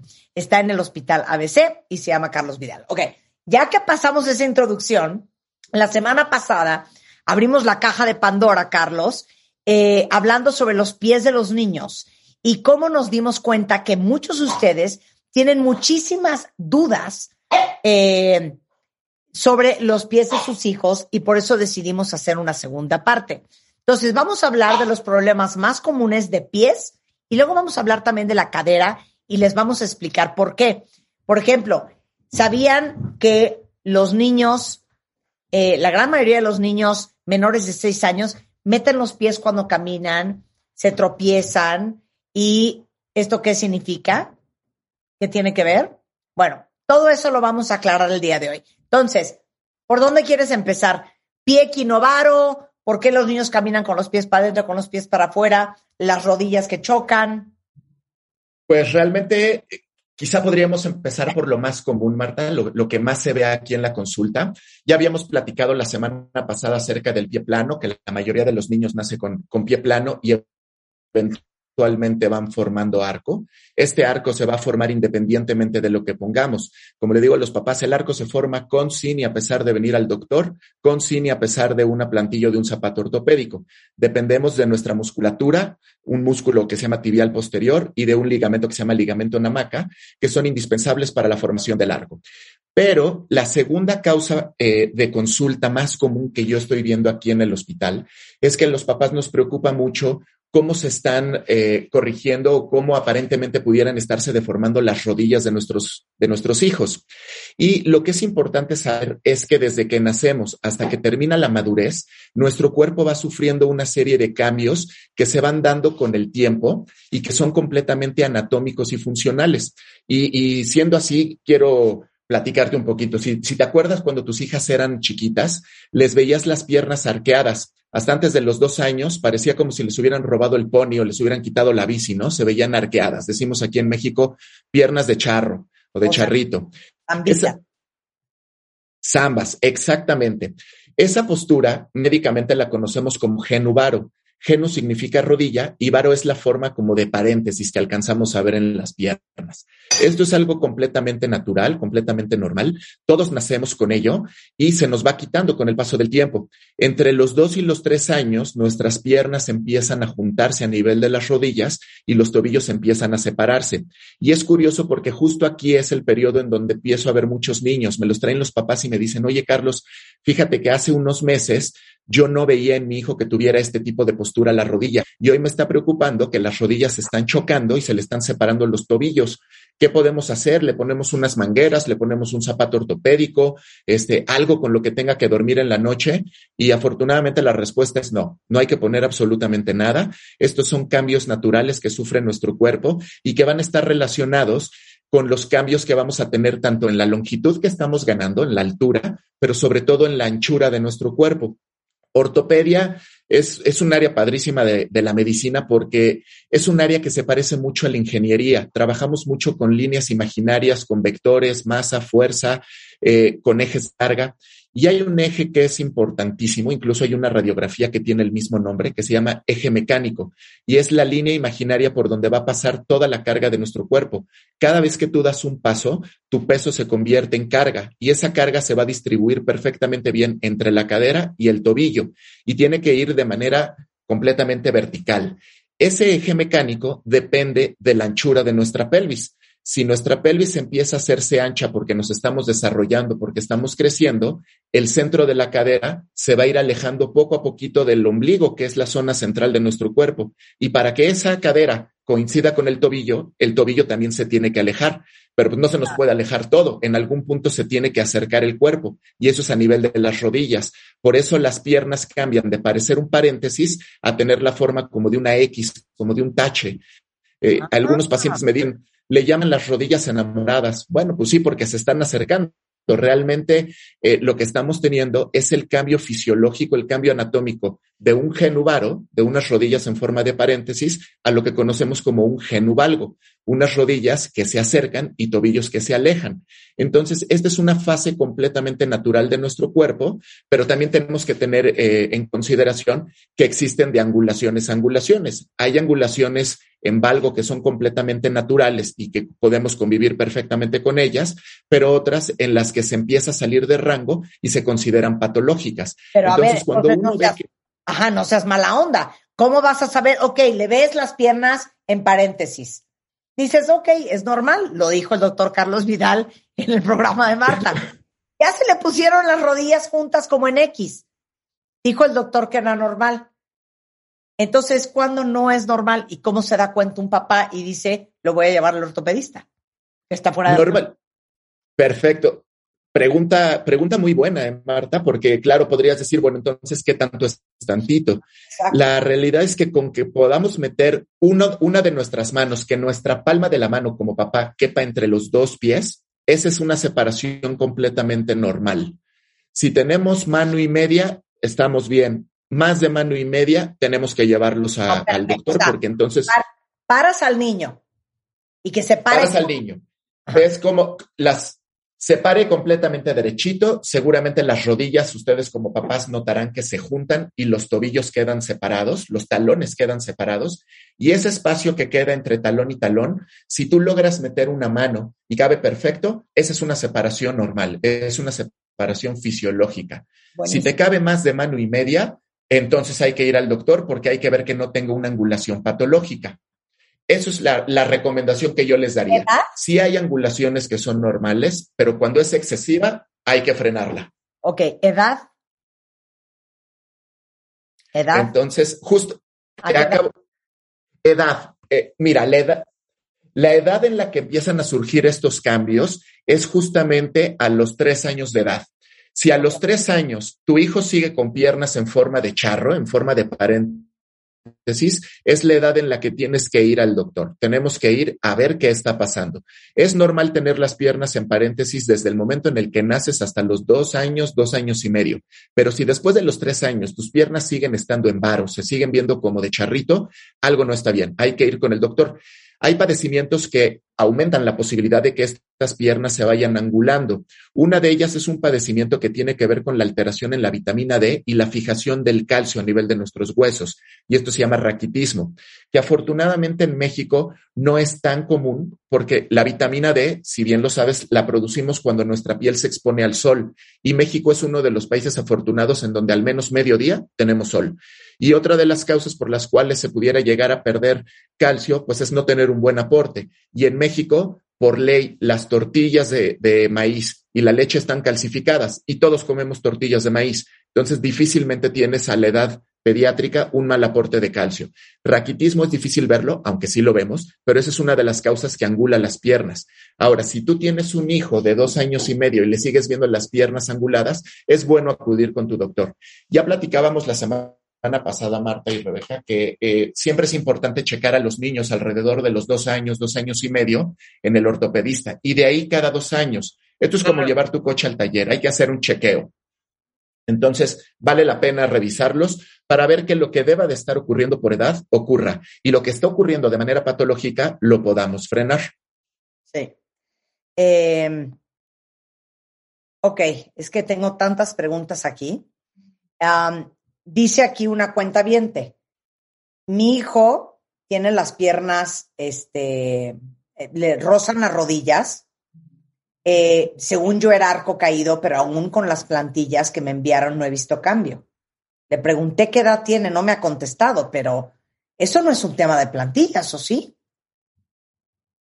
No, Marta, no es un tema de plantillas, porque durante los años 70, 80 y los principios de los 90 sí se pensaba que la plantilla podría llegarte a alinear también la, estructura anatómica de las piernas, pero se ha visto con el paso del tiempo y los reportes y estudios que se han hecho a nivel mundial que las plantillas funcionan más como un colchón amortiguador y te dan confort cuando estás caminando. Pacientes que tienen un pie que sí les esté causando molestia, puede generar una mejoría, pero eso no te va a alinear las piernas. La realidad es que nuestras piernas van tomando un curso completamente natural con el paso del tiempo. Si bien todos nacemos con las piernas arqueadas y se nos quita alrededor de los dos años, dos años y medio para después volverse como una especie de, de X, los hombres, el género masculino, la mayoría de de nosotros vamos a terminar la primera década de la vida y pasando los 10 años la mayoría de los hombres tenemos las piernas o rectas o se vuelven a arquear un poquito y la mayoría de las mujeres quedan con las piernas en X y esto es por la anchura de la pelvis. La pelvis de la mujer está diseñada para tener, para tener bebés, entonces debe ser un poco más ancha y por lo tanto las rodillas se juntan más y los tobillos se separan más. El niño tiene seis años. El niño tiene seis años. Por la edad todavía es completamente normal que las rodillas rocen. Y hay pacientes que llegan con las rodillas enrojecidas del roce que están teniendo. Pero aquí lo que hay que entender es que esto es un proceso temporal. Nuestras rodillas van a estarse rozando un tiempo y si es hombre, eventualmente tendrán que irse corrigiendo. Y esto no lo va a hacer una plantilla ni lo va a hacer un zapato. Esto lo va a hacer el tiempo y nuestro cuerpo. O sea, entonces que le quite las plantillas y que se espere. ¿Hasta qué edad? Normalmente durante los primeros 10 años es el periodo en donde nuestro cuerpo va cambiando rápidamente. Entonces yo le diría a, esta mamá que esté tranquila durante los primeros 10 años de vida. Lo más probable es que pasando los 10, 12 años ya no tenga molestia a nivel rodillas, que ya ni siquiera se toquen. Entonces, estos son cambios temporales. Son cambios que vamos viendo en los niños. Ok, ahí te va esta porque son varias cuentavientes con este cuento. ¿Qué onda con los niños y niñas que caminan en puntitas? En puntitas. Wow. Eh, me llegan muchos niños en puntitas. Fíjate que es algo que hemos estado viendo últimamente. Incluso ya hay muchos reportes a nivel mundial. Que me parece una monada, ¿eh? Cuando los niños caminan en puntas, eh, sí tenemos que vigilarlos, tenemos que ver qué está pasando, porque hay muchas causas por las cuales un niño puede caminar de puntas.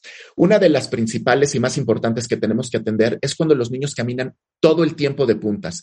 Se paran, caminan de puntas, llegan contigo, ma, te piden un yogurt, te piden una fruta, te piden un dulce y los ves y están de puntas. Se van y siguen de puntas. Salen a jugar y están de puntas. Estos niños probablemente lo que tienen es un acortamiento del tendón de Aquiles desde el nacimiento. Y esto hay que corregirlo porque si no, entonces empezamos a tener deformidades estructurales a nivel del pie. Muchos de estos niños que tienen acortamiento del tendón de Aquiles desafortunadamente terminan en cirugía para poder alargar el tendón. Algunos otros con terapia de rehabilitación, pero todos, el 100% necesitan tratamiento. Ahora, hay niños que caminan de puntas, pero cuando llegan contigo y te piden algo, descansan el talón, sí lo logran apoyar en el piso. Y son niños que normalmente cuando se asustan o cuando están muy emocionados, corren de puntas y cuando se tranquilizan, apoyan el talón. Esto se le conoce como... Ah, esto es un, es un un grupo de niños que se les conoce como deambuladores idiopáticos en puntas. Y es un nombre que suena así como muy elegante, pero idiopático en medicina es la palabra bonita para, para decir que no sabemos por qué ocurren las cosas. Entonces, cuando decimos tiene marcha idiopática en puntas, estamos diciendo que camina de puntitas y no sabemos la causa. Ahora, eh, se estima que más o menos entre el 2% y el 8% de todos los niños del mundo menores de 8 años llegan a caminar en algún momento de su desarrollo en puntas. Y esto es completamente esperable. Se cree que puede haber un, un componente psicoemocional detrás de todo esto, que pudiera haber emociones que hacen que los niños corran de puntas esto se va a quitar, así como no sabemos, como de manera idiopática, no sabemos por qué lo están haciendo, tampoco sabemos por qué justo a la edad de siete u ocho años lo dejan de hacer. Entonces son niños a los que no hay que hacerles absolutamente nada, no hay que estarles gritando ni enojándonos con ellos para que caminen bien. No lo hacen de manera intencionada, es algo que se hace de manera inconsciente, pero que se les va a quitar. Ok, entonces a esos niños o sea, siempre y cuando tú veas que cuando están parados estáticos, tienen el talón en el piso. Exacto. Si apoyan el talón, no nos no Hay acortamiento del tendón de Aquiles. No, no hay acortamiento. Una prueba que podemos hacer como papás muy fácil para saber si nuestros hijos tienen o no un acortamiento del tendón de Aquiles es ponerlos a caminar como pingüinos, que caminen con los talones. Si, si no lo logran y ellos son niños que caminan de puntas, tienen un acortamiento del tendón de Aquiles. Entonces hay que acudir con tu ortopedista pediatra más cercano al que le tengas más confianza, porque esto sí hay que atenderlo. Ahora, si son niños que caminan de puntas y tú de, sin decirles nada notas que sí apoyan el talón en ocasiones, son niños que están cursando con esta fase de, de ambulación idiopática en puntas y que lo más probable es que en el transcurso de los siete u ocho años lo dejen de hacer. Ahora, hay también pacientes que tienen alteraciones neurológicas. Desafortunadamente, seguimos teniendo muchos niños que, que, tienen problemas al nacimiento, que les cuesta mucho llorar y respirar al nacimiento y que esta falta de oxigenación eh, que se tiene durante los primeros minutos después del nacimiento generan lesiones a nivel neurológico, lesiones cerebrales y son niños que se van a manifestar eh, a nivel motriz con marchas en puntas. Entonces, también hay que tratarlas, pero aquí hay que entender que el componente radica a nivel cerebral por una lesión que se presentó al nacimiento. Es que por eso es que hay que estar, como dice mi mamá, ojo al Cristo. Fran dice que... Ojo al Cristo. Ojo al Cristo. Su, su, hijo tiene cinco años, camina en puntitas y se cae súper seguido, pero se apoya el talón cuando descansa. Ok. Este tipo de pacientes que camina de puntas y se tropieza mucho, pero que sí apoya el talón, son pacientes sanos, son pacientes que seguramente están cayendo dentro de este grupo de deambuladores idiopáticos en punta y que se le va a quitar entre los 7 y 8 años, pero que seguramente también tienen la torsión en las tibias, una torsión fisiológica.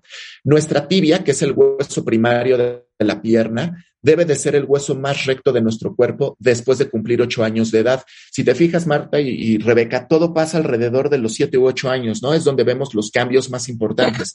Pues a esta edad, a, los ocho años, nuestra tibia se vuelve el hueso más recto del cuerpo y con ello la espinilla, que es la cara anterior de la tibia, se, se orienta hacia adelante para que nosotros tengamos una marcha adecuada y que podamos caminar derechos y que no nos estemos tropezando, necesitamos que ocurran dos cosas. Uno, que la tibia se enderezca, que se vuelva un hueso completamente recto, y dos, que la espinilla se gire hacia adelante. Cuando nosotros nacemos, si te fijas, tenemos las piernas arqueadas. Todos nacemos con las piernas en forma de charro. A esto se le conoce como torsión tibial fisiológica y es una postura de nuestras piernas de manera natural porque venimos con las piernas cruzadas dentro del vientre de nuestra mamá. Alrededor de los 6, 7 años de edad, la tibia empieza a tomar rectitud para que a los 8 o 9 años sea completamente recta. Y la cara anterior de la tibia, de estar viendo hacia adentro, empieza a girar poco a poco hacia adelante. Y con ello, el pie se va a girar. Cuando vemos que un niño mete los pies, lo primero como papás que hacemos es echarle la culpa al pie y decimos, mira, está metiendo el pie, vamos ahorita por un zapato ortopédico, o vamos por la plantilla o vamos por el virón. La realidad es que así le pongas el zapato ortopédico más pesado, duro y feo, va a seguir pisando hacia adentro, porque el pie, como decimos, nivel en el entierro, el pie no tiene la culpa. Cuando nosotros pisamos hacia adentro como niños, de donde viene toda la, la rotación es de la tibia o es del fémur. Y hay que entender que tenemos un periodo natural de torsión que se debe de ir quitando. El problema son los niños que juegan hincados, los que se arrodillan para jugar todo el tiempo, que juegan en W, que se sientan sobre los pies para estar jugando. Son niños que no van a permitir que exista esta desrotación, que de manera natural se corrija. Son niños que al contrario van a empezar a torcer más las piernas. ¿Por qué escuchan siempre que los niños son como de huyendo y siga jugando, pero no te caigas tú de medio escalón porque te fracturas completo? ¿Qué es lo que ocurre? Los huesos de los niños se comportan completamente diferente a los huesos de los adultos y esto radica en la cantidad de líquido que tienen nuestros huesos. Nuestros huesos están conformados por una estructura que se llama matriz ósea, digamos como la estructura de nuestro hueso. Esta matriz ósea es que le da rigidez al hueso. Si tú tienes mucho líquido en el hueso, como lo es en la etapa infantil, el hueso es flexible, se puede doblar y a esto se le llama plata ósea. Por eso los niños cuando se caen, a veces se fracturan y ni siquiera les notas una deformidad evidente, porque tienen una fractura muy leve, apenas se alcanzó a doblar el hueso. Eso es por la cantidad de líquido. Un adulto tiene tan, tan deshidratado el hueso que es rígido y por eso se fractura como tabla seca. Pues esta capacidad que tiene el hueso de deformarse con los golpes también se puede deformar con las malas posturas. Y un niño que está mucho tiempo hincado, jugando arrodillado, y ahorita en la pandemia como papás lo que queremos es que a lo mejor no nos estén brincando encima todo el tiempo porque estamos en el home office, estamos trabajando, y entonces les permitimos hacer todo, entre ello jugar arrodillados. Y lo que estamos provocando es que paulatinamente se les empiecen a torcer las tibias. Y esto lo que va a provocar a final de cuentas es que los niños caminen con los pies hacia adentro. Entonces hay que entender dos cosas. Uno, como patito. Y hay que entender dos cosas. Uno, todos los niños tienen el derecho natural de pisar hacia adentro desde que empiezan a caminar hasta alrededor de los seis o siete años de edad. Alrededor de los ocho o nueve años, nuestras tibias tienen que haberse enderezado y tienen que haber derrotado el patrón de marcha todo niño que tenga más de ocho o nueve años y siga metiendo los pies, se siga tropezando al correr, este, parece que vienen este, matando hormigas, estos niños hay que checarlos, hay que llevarlos al ortopedista porque probablemente lo que están presentando es una torsión de la tibia o del fémur que ya es patológica, que ya no está cayendo dentro del rango normal y esto por haberse estado hincando durante mucho tiempo. Niño que llega a la adolescencia con las piernas chuecas, chuecas se quedan toda la vida. Entonces, nuestra misión como papás es, así es, el que camina chueco ya de adulto es porque fue un niño que muy probablemente durante toda la infancia estuvo jugando hincado.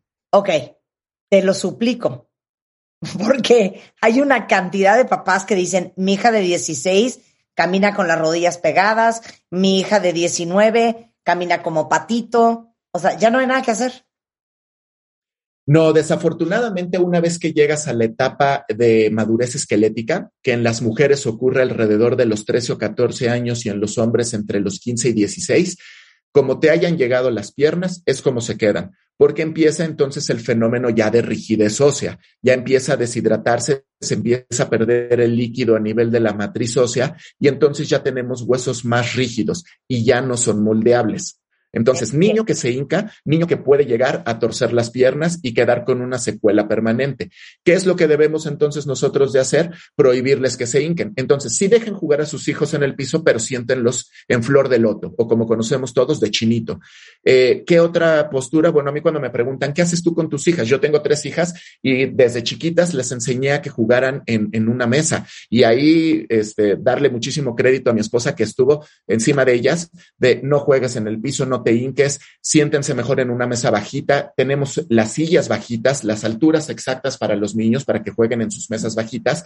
Y entonces ahí hacen todo, colorean, arman los legos, arman el rompecabezas, hacen todo. Si tú evitas que tu hijo juegue hincado, vas a estar favoreciendo dos cosas. Por un lado, evitas que tengan eh, torsión en la tibia y que vayan a tener una deformidad permanente. Y punto número dos, evitamos el famoso dolor de crecimiento, ese dolor que nuestros hijos presentan en las noches y que se despiertan gritando y uno como papá dice, bueno, pues seguramente es porque está creciendo o incluso los médicos decimos, no te preocupes, es dolor de crecimiento, ya hoy en día se sabe que no es por crecer. El fenómeno de crecimiento no genera dolor. Si crecer te causara dolor, te tendrías que despertar en la noche con dolor en todos lados, en la nariz, en la frente, en el dedo, en la en el mentón, en la oreja. La realidad es que todo crece, pero no todo le seguimos llamando dolor de crecimiento de puro cariño, porque un doctor en 1823 escribió un artículo acerca de dolor y niños y decía, los niños crecen, los niños se quejan de dolor, crecer es la causa de dolor. Hoy sabemos que no, que es la sobrecarga que le estamos poniendo a nuestras piernas al estar arrodillados. Ya de cariño se le quedó el growing pain o dolor de crecimiento, pero es un dolor que se genera porque los niños juegan mucho tiempo arrodillados o son niños que son muy hiperactivos. Ese dolor es un dolor benigno, pero claro, es un dolor que a los niños les molesta y a los papás nos preocupa mucho. Entonces tenemos que evitar que se hinquen. Principalmente no por el dolor, para que no se tuerzan. Claro, Marta, digo, Eris dice, Marta, help. Mi hija está así, con las rodillas juntas, pero ya tiene 23 años. ¿Hay algo que corregir o ya no? Y me siento súper mal porque no me di cuenta hasta que iba en quinto de primaria. Pues por eso estamos hablando de esto, cuentavientes, porque tienen que darse cuenta a tiempo cuando todavía los huesos son maleables y pueden corregir, porque ya a los 17 años o a los 30 o a los 18, caminas como caminas, ¿eh? Y aparte les voy a decir una cosa que dijo Carlos la vez pasada. ¿Ustedes creen que hay, quisiera yo caminar porque mejor, porque se va a ver más bonito? es que si no caminas bien, me imagino, Carlos, que con la edad se te va descomponiendo todo. Claro, empezamos a tener alteraciones a nivel rodilla y a nivel cadera por la sobrecarga que le estás generando entonces a las articulaciones de arriba. Entonces es muy importante siempre checar a nuestros hijos, llevarlos al médico. Como te digo, eh, existen las revisiones eh, de niño sano en todas las áreas de medicina. Los oftalmólogos revisan eh, que el ojo de los niños esté bien, los, los audiólogos revisan que escuchen bien. Bueno, pues nosotros los ortopedistas revisamos que la pisada sea la adecuada, que las rodillas estén en buena postura, que los huesos estén creciendo de manera adecuada. ¿Por qué? Porque también podemos presentar acortamientos en nuestras piernas y podemos tener una pierna más corta que la otra y eso te va a alterar el patrón de marcha. Vas a tener una alteración eh, que debemos de corregir todos siempre decimos, bueno, yo, yo tengo una pierna más cortita que la otra y eso es natural. Claro, no somos simétricos, pero tampoco debemos de presentar eh, acortamientos importantes que sean evidentes. Los acortamientos que todos tenemos son muy sutiles y pasan desapercibidos, pero cuando tú ya ves que tu hijo cojea porque tiene un acortamiento importante, entonces hay que corregirlo. Y la mejor etapa es en la etapa infantil porque hay muchas cosas que podemos hacer para que, para que la pierna vuelva a tomar longitud. Entonces hay que llevar a nuestros hijos a revisiones. Es tal cual y para mí me parece un ejemplo básico como cuando llevas tu coche al taller. No lo llevas cuando ya se te prendió el foco, cuando ya se desvieló, lo llevas periódicamente para ver que no se te vaya a echar a perder. Pues lo mismo con nuestros hijos, los llevamos periódicamente al doctor para que los, para que vean que todo va en orden. Claro. Oye, a todos los que tienen hijos están aquí traumadas. Mi hijo se sienta con las rodillas hacia adentro y los pies hacia afuera. Entonces me dicen, no le puedo quitar la costumbre, pues pongan el podcast. Ahora sí que les digo una cosa, no hay loco que coma fuego.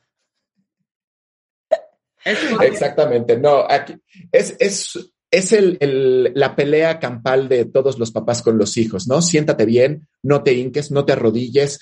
Eh, cuesta mucho trabajo. Aquí lo importante es que también los niños, cuando ya tienen uso de, de razón, cuando tienen más conciencia, ya tienen más de cuatro años, ya tienen capacidad de entender que les hace daño. Y entonces nosotros como papás debemos de estarles reforzando eso, no a manera de regaño. Cuando tú regañas a un niño eh, y le estás pidiendo y exigiendo con regaños que cambie la postura, lo único que vas a hacer es que te caiga un niño retador y que diga, no, pues vas a ver cómo sí lo hago y lo hago más tiempo. Entonces es invitarlos a que no lo hagan y a veces tenemos que hacer como papás eh, pequeños trucos y, y, se lo tienen que ganar y si te veo hincado, pues entonces sabes que no vamos a ir al cine y si te veo hincado, entonces no sales al fútbol y si te veo hincado, entonces no viene tu amigo a la casa a jugar. Y a veces hay que tomar esa pequeña, ese pequeño twist Claro, hay que comprar una mesa bajita, porque luego también nosotros como papás queremos que nuestros hijos coman con nosotros en el comedor, pero claro, tiene nuestro hijo tres o cuatro años y la mesa tiene la altura para adulto y la silla tiene altura para adulto. ¿Y qué hacen nuestros hijos? Pues se tienen que hincar en la silla para alcanzar el comedor. Pues tampoco seamos así, hay que comprar un banco de cocina o un booster para que se puedan sentar. Ok, regresando del corte, eh, vamos a retomar dos temas. Uno que hablamos la vez pasada con Carlos Vidal que era el tema de los zapatos ortopédicos, porque, como dice Carlos, eh, ha evolucionado mucho la ortopedia pediátrica y obviamente todavía existen muchos doctores que no están actualizados y que siguen mandando eh, zapatos ortopédicos. Vamos a hablar de eso porque aquí dice una cuenta bien de no manches, hija. Yo usé zapatos ortopédicos toda mi vida y sigo teniendo problemas en las rodillas. Entonces vamos a hablar de eso al regresar. Vamos a hablar rápidamente del pie equinovaro, ya lo que nos interesa muchísimo que sepan, para los que tengan bebés, la cadera, la luxación de cadera. De eso vamos a hablar de eso. Se vaya. Escuchas a Marta de Baile por W Radio. Síguenos en Facebook, Marta de Baile, y en Twitter, arroba Marta de Baile. Bueno, estamos de regreso en una clase infernal de ortopedia pediátrica con el doctor Carlos Vidal no saben la felicidad que me da la cantidad de ustedes que han escrito en Twitter, porque eso significa que van a llevar al ortopedista tiempo a sus hijos y no vamos a tener niños y niñas de 16, 20, 24 o de 45 caminando con las rodillas para adentro, caminando con los pies para adentro, los pies para afuera y todo eso. Ahora, Carlos, en un minuto, tú decías la vez pasada, es que hay muchos ortopedistas que desafortunadamente se quedaron con una vieja escuela, que no están actualizados y que siguen con el tema de los zapatos ortopédicos. ¿Sirven para algo los zapatos ortopédicos? Pues como no sea para detener la puerta de la casa, no. La realidad es que el zapato O sea, lo que estás diciendo es que todos los que vivieron una infancia infernal con zapatos ortopédicos perdieron su tiempo. Sí, hoy lo que estamos viendo es que el zapato ortopédico no tiene ninguna capacidad para generarte el desarrollo del arco ni de que camines bonito. El zapato ortopédico sigue siendo un zapato duro, pesado, incómodo, feo, buleable. Si quieres que te buleen a la escuela, ponte un zapato ortopédico, pero siguen siendo zapatos. Y los zapatos, ninguno hoy en día tiene propiedades mágicas, no, tienen propiedades para generar absolutamente nada. Entonces, ¿qué estamos viendo hoy en día con los niños que, aún persisten con los zapatos ortopédicos? Que son niños que están teniendo dolor al caminar, niños que quieren hacer actividades deportivas, que quieren correr, jugar fútbol con los amigos y que a, medio, a media cascarita, a medio partido, pues ya están con dolor y eso es por la rigidez del zapato. Entonces, el zapato ortopédico no tiene hoy en día ninguna utilidad. Se sigue mandando mucho, en, sobre todo en América Latina, eh, pues porque desafortunadamente en algunos lugares sigue siendo un modus vivendi. En, las, en algunas casas ortopédicas pues se vende y se vende bien. Eh, y en otros casos pues desafortunadamente por, por desinformación. Ahora es importante recalcar que eh, pues no es culpa tanto del médico, es mucho la forma en cómo nos llega la información. Y hay que saber hoy en día que en México solamente contamos con 220 ortopedistas pediatras para toda la República. Entonces, médicos que estemos enfocados en ver los pies de los niños, pues somos muy poquitos y la gran mayoría nos concentramos en las grandes ciudades, Monterrey, Guadalajara, Ciudad de México. Yo lo que le diría a tus, a, tus cuentavientes, Marta, es que cuando lleven a sus hijos a valorar con el ortopedista, pues que traten también de buscar que sea un ortopedista pediatra, que ya estamos un poquito más empapados en este tema del, zapato ortopédico, porque si caemos en, pues un poquito por el lado de, la ortopedia de adulto, pues quizás sí salimos con, un zapato ortopédico. Y como te digo, no por culpa del médico, sino porque el médico que ve adultos, pues se dedica a atender patología de adultos. Y al niño, pues eventualmente, como que dicen, bueno, es flexible y se va a ir componiendo con lo que le ponga mejor lleven a sus hijos con ortopedistas pediatras y a los adultos llevémoslo con ortopedistas de adultos. Claro. Ok, ahora, continuemos. Pie equinovaro, porque hay muchísimas preguntas sobre ese tema. Okay, ¿Cómo se resuelve? Ok, el pie equinovaro es una deformidad del pie al nacimiento y este sí es un padecimiento que se detecta desde que nace el bebé, desde que está el, el pediatra y el ginecólogo eh, obteniendo al bebé en el parto o en la cesárea, ahí se ve que tiene o no un pie equinovaro. Son pies que traen una deformidad importante en donde se va el pie como en punta de ballet, como hacia abajo, y luego se invierte, se va completamente hacia adentro. Son pies que normalmente están rígidos, que no los puedes eh, poner en buena posición. Y aquí, eh, ¿cuántos vemos? ¿Cuánto es la incidencia de pie equinovaro? Uno en mil. Parecería que es raro, uno en mil dirías, pues no, la posibilidad de que me toque tener un hijo con pie equinovaro es raro, o sería muy limitada. No, uno en mil es, es muy común. Es el segundo padecimiento en ortopedia pediátrica más común después de la displasia de cadera. Entonces, el pie equinovaro, ¿cómo se trata? Pues de entrada hay que llevar a nuestro hijo con un ortopedista y aquí sí es importante que sea ortopedista pediatra porque somos los que estamos empapados con este padecimiento. Antiguamente se trataba de manera quirúrgica y se hacían incisiones en el pie terribles, desde la punta del dedo gordo hasta media pierna y todo lo que estuviera cortado, todos los tendones, cápsulas articulares, ligamentos, lo cortábamos. Y entonces, claro, quedaba un pie flojito, un pie que parecía que quedaba en buena posición. Y lo único que ocurría es que con el paso de los días se generaban cicatrices en todos los tejidos que habíamos cortado, se volvía a deformar el pie y ahora te iba a quedar un pie chiquito, muy chiquito, que no era funcional, iba a quedar duro y que no ibas a poder apoyar con la planta. Entonces estábamos haciendo tratamientos muy invasivos. Hoy en día, y desde el 2004, entró a, América un tratamiento que se llama método Ponseti. Ponseti fue un médico que ideó este tratamiento y consiste en tres fases muy fundamentales. La primera es que hay que corregir las deformidades del pie con yesos, yesos que van desde la punta de los dedos hasta el muslo. Y estos yesos se van cambiando cada semana y vamos haciendo correcciones paulatinas. Una vez que toda la deformidad del pie se ha corregido, lo único que los yesos no te permiten corregir es el acortamiento del tendón de Aquiles con el que nacemos.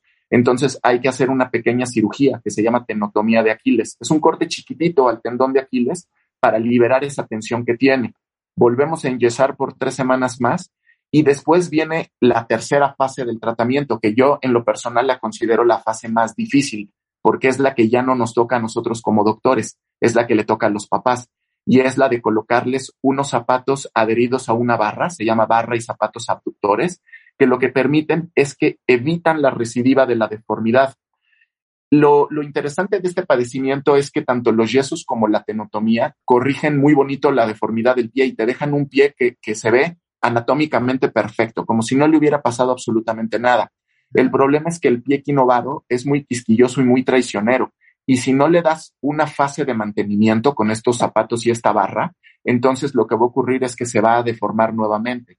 La tasa de recidiva es alta y aquí lo que los papás que tienen hijos con pie quinovado deben de entender es que la fase más importante es la que nos toca como papás, la de ponerles todas las noches los zapatos con la barra, porque esto es lo que va a evitar que se deforme. Ahora, sonaría entonces como controversial, porque estamos hablando de zapatos ortopédicos adheridos a barra y estamos diciendo en el otro bloque que los zapatos ortopédicos no sirven para nada. El único padecimiento en donde el zapato ortopédico y la barra ortopédica funcionan es en el pie quinovaro, pero es un padecimiento muy particular y aquí sí es de nacimiento. Si tu hijo nació con pie quinovaro, lo sabes el día que nació porque se ve. Claro. ¿Y cuánto tiempo tienes para hacer todo esto? Afortunadamente, el, tratamiento con SETI es muy noble y se ha visto incluso en estudios que se han hecho en África en pacientes que nunca fueron tratados absolutamente con nada y que caminan eh, con el pie completamente invertido y son adultos, que el método con SETI es tan noble que incluso en los adultos funciona, siempre y cuando se haga de manera adecuada. Ahora, entre más pequeño sea tu hijo, más fácil es poderlo corregir, porque no es lo mismo batallar con un bebé que acaba de nacer y le estás poniendo yesos a un, a un niño que tiene dos años y te araña.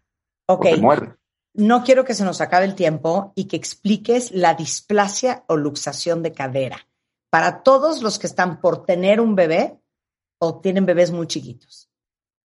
Aquí, importantísimo, y gracias por abrir este espacio, Marta, porque es conciencia de todos nosotros los médicos el poderles llevar la información adecuada a los pacientes. Y tenemos que saber que hoy en día el principal padecimiento que se tiene al nacimiento, o sea, lo número uno, si tú tienes que apostarle algo con lo que vas a nacer, hay que apostarle a la cadera. El padecimiento número uno hoy en día al nacimiento se denomina displasia de cadera. Displasia en términos médicos significa mala formación y un bebé puede nacer con displasia en muchos tejidos, pero nacer con displasia de cadera es extremadamente común. La cadera está formada por el fémur y nuestra pelvis, a diferencia de lo que creemos. Siempre nos agarramos la espalda baja y decimos me está doliendo la cadera. No, ahí nos duele la espalda. La cadera es la estructura anatómica de nuestro cuerpo que nos permite hacer movimiento a nivel de la pelvis. Ahí donde caminamos y se mueve el muslo, eso es la cadera. Cuando nacemos con displasia de cadera, ¿qué ocurre? Eh, si no se corrige, si no detectamos que nuestro bebé tiene displasia de cadera, lo que ocurre eventualmente es que nuestra cadera queda completamente desgastada y a los 35 o 40 años de edad, nuestra cadera va a parecer literalmente la cadera de un paciente de 75 o de 80 años vamos a tener dolor, vamos a tener limitación en el movimiento y vamos a empezar a dejar de hacer actividades. ¿Y qué es lo que va a terminar pasando con nosotros? Que nos van a tener que poner una prótesis de cadera. Entonces, lo más importante es saber que uno de cada 50 bebés que nace en el mundo nace con displasia de cadera. De, de todos estos, el 86% aproximadamente se va a corregir de manera natural, pero un 14% no. Si nosotros como médicos fallamos y no diagnosticamos esto el 14% y por lo tanto no le damos un tratamiento adecuado, la displasia de cadera va a persistir y entonces vamos a terminar con un desgaste de nuestra cadera de manera muy temprana. Esto es como haber sacado tu coche nuevecito de la agencia con una llanta ponchada. Sacaste a tu hijo nuevecito del vientre con una cadera que no funciona bien. Si no nos damos cuenta que el coche trae la llanta ponchada, sí vas y vienes, pero esa llanta la vas a tener que cambiar eventualmente antes que las otras tres. Con la cadera ocurre lo mismo, cadera que viene displásica y no la corregimos, entonces vamos a tenerle que poner una prótesis antes de tiempo. ¿Cómo la vamos a diagnosticar? Ustedes han llevado a sus hijos al pediatra y han visto cómo manipulamos las caderas como si fueran una rana, les abrimos las piernitas como ranita.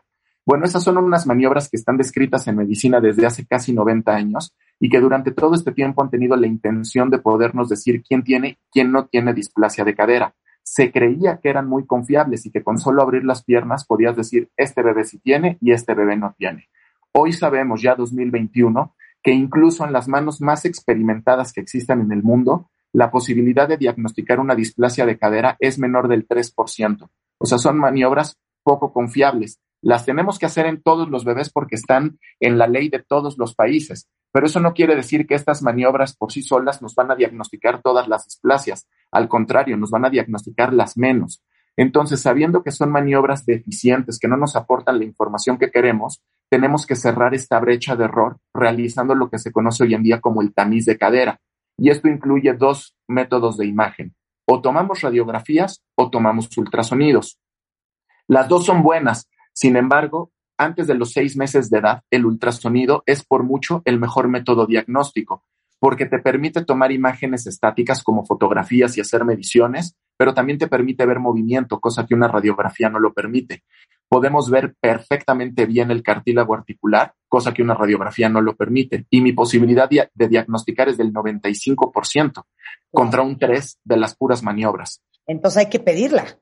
Hay que pedirlo. Incluso qué edad? Entre más pequeños, mejor, eh, idealmente antes de los cuatro meses de edad. Se sabe que después de los cuatro meses de edad la posibilidad de corregir y de curar al 100% una cadera es poco probable.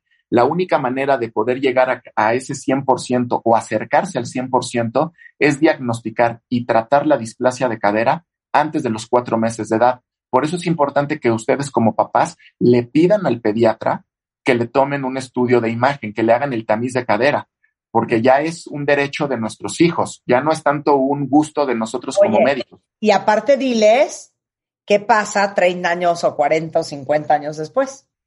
Claro, niño que tiene displasia y que no lo diagnosticamos, pues durante los primeros 25, 30 años va a ser probablemente una vida muy normal, pero a partir de los 35 va a empezar a tener dolor, un dolor que se corre a nivel de la ingle, al muslo, incluso algunos pacientes lo llegan a sentir hasta en la rodilla. Y lo que nos está refiriendo ese dolor es que tenemos una cadera completamente desgastada y que ya no es funcional caderas que van a necesitar eventualmente ser reemplazadas por una prótesis de metal. Hoy en día se sabe que de todos los pacientes que se les pone una prótesis de cadera en el mundo, el 31% son pacientes que tuvieron displasia.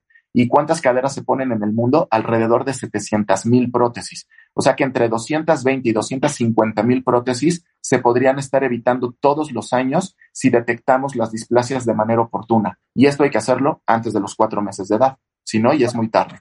Bueno, les, les pido un favor porque de verdad no puede ser la cantidad de preguntas, de dudas, de inquietudes, de miedos que hay en Twitter.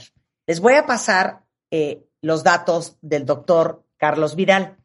Él es ortopedista, traumatólogo y tiene la alta especialidad en ortopedia pediátrica por el Shriners Hospital for Children, pero está aquí en el Hospital ABC en Santa Fe, en la Ciudad de México. En Instagram es Carlos-Vidal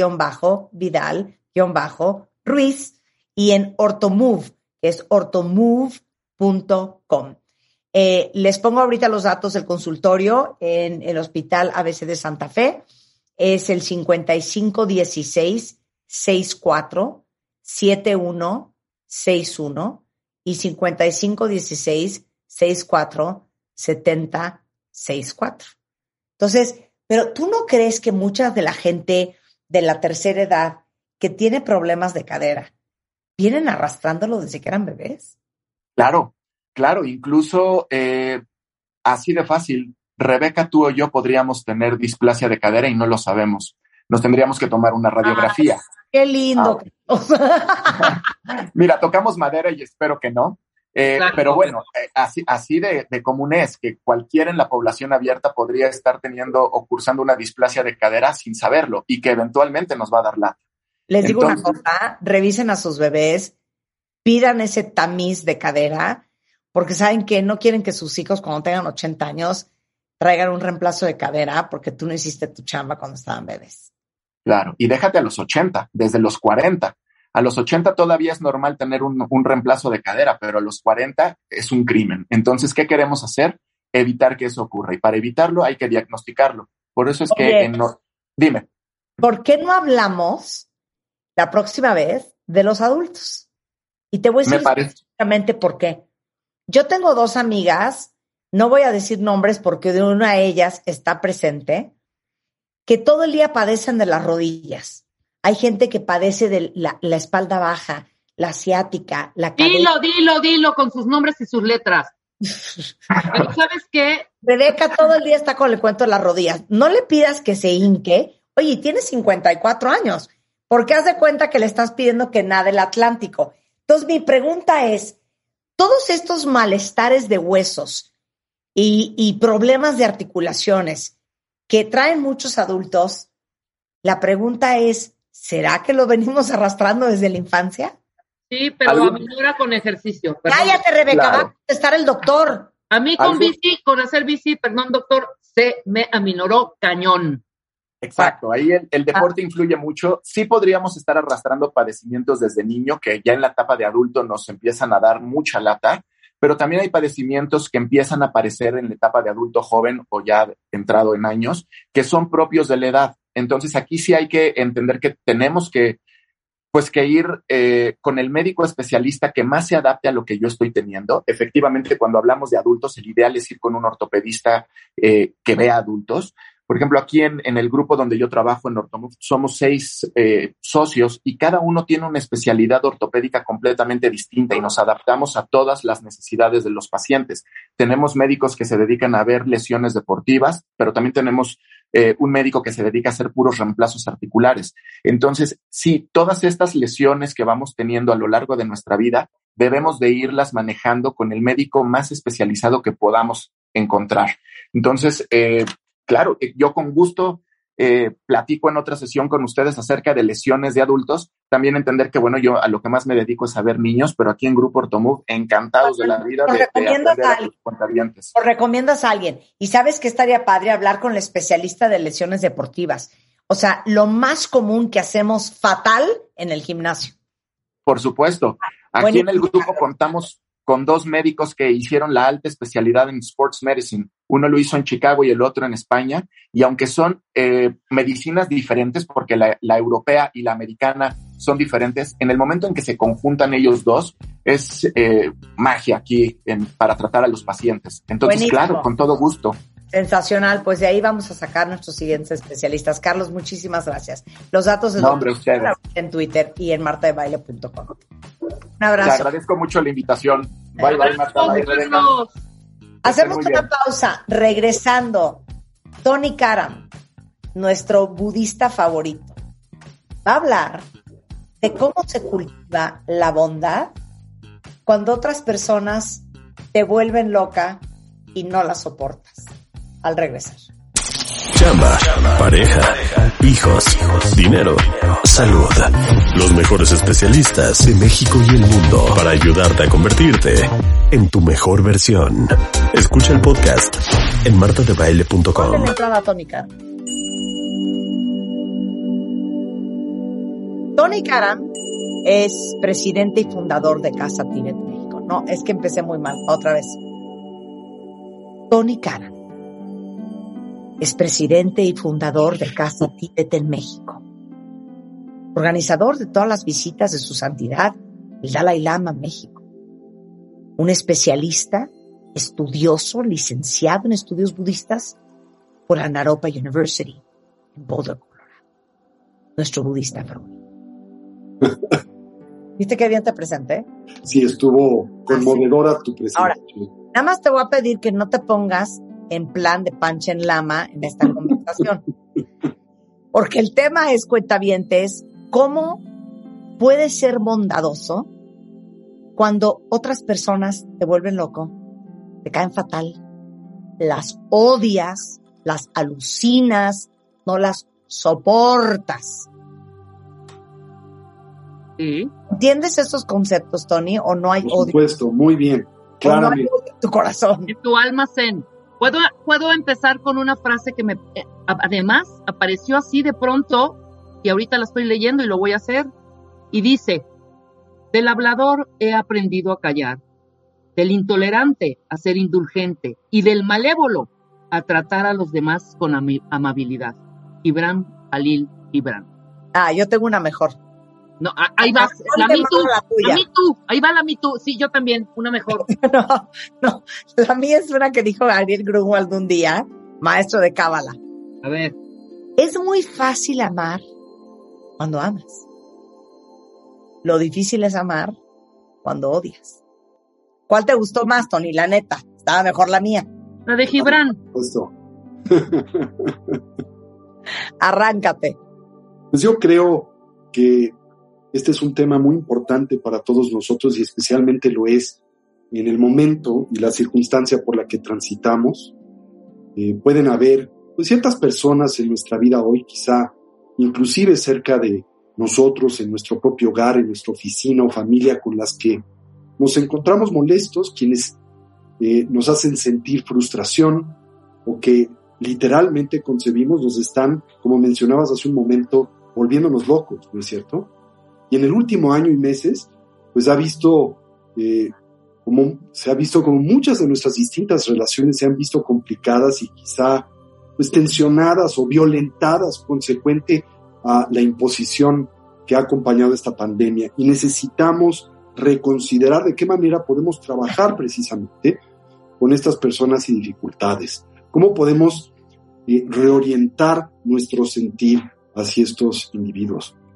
Y aquí creo que la tradición budista nos ofrece, en el contexto de su propuesta psicológica, de lo que le caracteriza, que son estas maravillosas herramientas para el adiestramiento mental, que nos propone para cambiar nuestro punto de vista, ¿no? Yo creo que uno de los métodos más bonitos que podemos emplear para lograr este objetivo es un método que nos presenta un gran erudito y adepto budista indio del siglo X llamado Shantideva, y este método se intitula eh, Cómo igualar e intercambiar el uno por el otro, ¿sí? Y lo dividimos en cuatro etapas o fases muy sencillas. La primera es cómo igualar el uno con el otro, ¿sí? Okay. Así entonces, eh, por ejemplo, su santidad el Dalai Lama quien saben bien es el líder temporal y espiritual del pueblo tibetano, simplifica comúnmente eh, esta idea cuando la presenta y nos eh, comparte y nos dice, todos los seres humanos por naturaleza deseamos bienestar y felicidad, como también aspiramos naturalmente a trascender el dolor y el sufrimiento. Y este es precisamente el punto en el que todos nosotros somos iguales. ¿En qué sentido? ¿En qué dimensión primaria y fundacional? Que en efecto deseamos ser felices y dejar de sufrir, sin excepción. Y como decía nuestra primera especialista, ¿Cómo? we're all trying. We're all trying. Exacto, esto es esencial. Todos estamos tratando. lo más probable es que eh, lo hagamos con muchas deficiencias y dificultades, ¿no? Aún, y qué bueno que mencionas esto, porque aún la persona que más me enchincha, que más me molesta, aunque no lo conciba y entiendo, lo hace porque desea ser feliz y dejar de sufrir. Y porque concibe que a través de esa estrategia fallida, equivocada, mal informada, ignorante, lo que tú gustes, va a obtener ese resultado. ¿Sí? Ahora, A ver, explica la definición de qué es bondad. Bien, la bondad, desde la perspectiva de la tradición budista, es eh, o representa la emergencia en la persona del reconocimiento precisamente del hecho de que los demás, como nosotros, desean ser felices y lo merecen, tanto como nosotros. Mientras que la compasión se define como ese registro mental y emocional, ese sentimiento que reconoce que todos los seres por igual desean dejar de sufrir y lo merecen como nosotros. Entonces el cultivo de la bondad implica algo muy interesante, implica el trascender la cosmovisión autocentrada y egoísta, que nos conduce a pensar que nosotros somos los únicos que deseamos y merecemos ser felices, Sí. que en contraste abre el corazón y nos permite reconocer que en esto no somos únicos, que todos los seres dotados de vida y conciencia en este planeta comparten esa demanda y esa aspiración. Todos en efecto desean ser felices, dejar de sufrir. Ok, ¿puedo hacer un pequeño corchete? Por favor, Para todos los que están pensando en esa o esas personas que no soportan, y no me gusta usar la palabra odio, pero que alucinan y que están pensando, híjole, yo podré ser bondadoso con esa persona y su respuesta absoluta es, ¿de qué me estás hablando de ninguna manera? Eh, Tony Karam, que es lo más parecido a lo que yo conozco al Dalai Lama, que tú, pero tú has tenido algo con alguien y me, y me acaba de decir, yo tenía mis diferencias con alguien y me senté, a ver, cuéntalo tú. Usted comentaba que a lo largo de mi vida me he dado cuenta y descubierto, aunque suene pretencioso, pero es una realidad para mí, que la animadversidad, que el conflicto, al que más afecta y al que más deteriora de forma significativa es a mi persona. Y me he dado cuenta que en esta vida lo más valioso con lo que contamos es nuestra integridad, nuestra energía vital, y que no puedo desperdiciarla en el conflicto con los que me rodean. Así que he hecho un esfuerzo consistente y recurrente por tratar de generar un vínculo de reconciliación con todos aquellos con los que en la vida he tenido dificultades y problemas. Y te comentaba que tan solo hace un par de semanas tuve la oportunidad de reunirme con una persona que yo sentía me había lastimado, me había traicionado, me había hecho mucho daño, ¿verdad? Y en la que todavía tenía, eh, pues, eh, una energía emocional invertida, me daba cuenta que esto me afectaba negativamente y tomé la determinación de platicar y liberar ese sentimiento. Y así lo hice y me siento maravilloso al respecto. Pero otra vez lo que me dijiste, lo hiciste por ti. Por mí, por supuesto. Porque al que más afecta esa animadversidad es a mi persona, evidentemente. Ahora también, Marta, debes de tener en cuenta que nuestra cultura, la occidental, es una que enfatiza y exacerba el individualismo, la noción de que existe algo único y irrepetible en todos y cada uno de nosotros, a, a medida, a expensas de la importancia de la colectividad, ¿verdad? Y una vez que nosotros establecemos este tipo de distinción entre el yo y el otro, pues también naturalmente generamos identificaciones grupales y con ello vienen también toda variedad de exclusiones. Ahora, esto es por lo que es importante, y así lo plantea la tradición psicológica y contemplativa budista, el hacer un esfuerzo por igualar el uno con el otro. ¿sí? Y esto eh, es probablemente eh, la iniciativa más significativa que personas dotadas de genuina valía y trascendencia espiritual han hecho en la vida, como Santa Teresa de Ávila, como Mahatma Gandhi, inclusive como luchadores sociales como Martin Luther King. ¿no? ¿Qué es lo que todos dicen y nos comparten? Todos somos iguales. ¿En qué sentido? Deseamos ser felices, dejar de sufrir. Todos buscamos la paz y algún tipo de unidad entre nosotros. Ahora, evidentemente que las diferencias existen y son importantes, pero en el trasfondo de estas hay algo que es fundamentalmente similar. Claro, la raza, la religión, el género, las habilidades, la nacionalidad juegan indudablemente un rol importante en nuestras vidas. Esto es certero, pero también es importante tener en cuenta que no representan una realidad inamovible, una, realidad fija, ¿no? Y, quizá todavía más importante, aún no representan la totalidad de lo que nosotros somos en un nivel ulterior. Así entonces, si podemos entender que todos somos iguales en el sentido de que deseamos ser felices y dejar de sufrir, en nosotros puede emerger un sentimiento de empatía que es fundamental para la reconciliación y para la identificación de la causa primaria del bienestar y la felicidad. Ahora, Mireya Lozano dice algo muy sabio también. Sé que tengo que amar al prójimo y ser bondadoso con el prójimo, pero si el prójimo no colabora, es irrelevante totalmente irrelevante, porque lo que tú, Mireya, deseas edificar y construir es una nueva respuesta más constructiva y edificante para tu persona, para el otro. Que el otro la abrace, la entienda, la haga propia, es absoluta y completamente irrelevante, como lo hemos de hecho mencionado recurrentemente en muchos de nuestros programas. Perdonar tiene por objetivo un beneficio primariamente individual, personal, orientado hacia uno mismo, sea que el otro acepte la disculpa o no la acepte, cambie o no de conducta. Lo importante es la manera en que tú te vinculas a esa persona. Claro. Ahora, pongamos un ejemplo de la vida real. En tu vida existe una persona malosa que ha hecho todo lo posible por hacerte daño, o que algún día te traicionó, o que algún día te fue desleal, que te mintió, que te robó, que te engañó, que te maltrató. ¿Cómo es el acto de la bondad de ti hacia esa persona? Pues primariamente sabiendo que esa persona, sabiendo descubriendo develando que esa persona actuó movida por la ignorancia, por una concepción equívoca que le condujo a pensar que a través de perjudicarte o lastimarte iba a obtener lo que deseaba. A la larga, y así la vida lo determina como todos podemos descubrir y saber, todo lo que nosotros hacemos, pensamos y decimos genera consecuencias de las que somos responsables. Y todos tarde o temprano nos vamos a ver expuestos a las consecuencias de nuestros actos.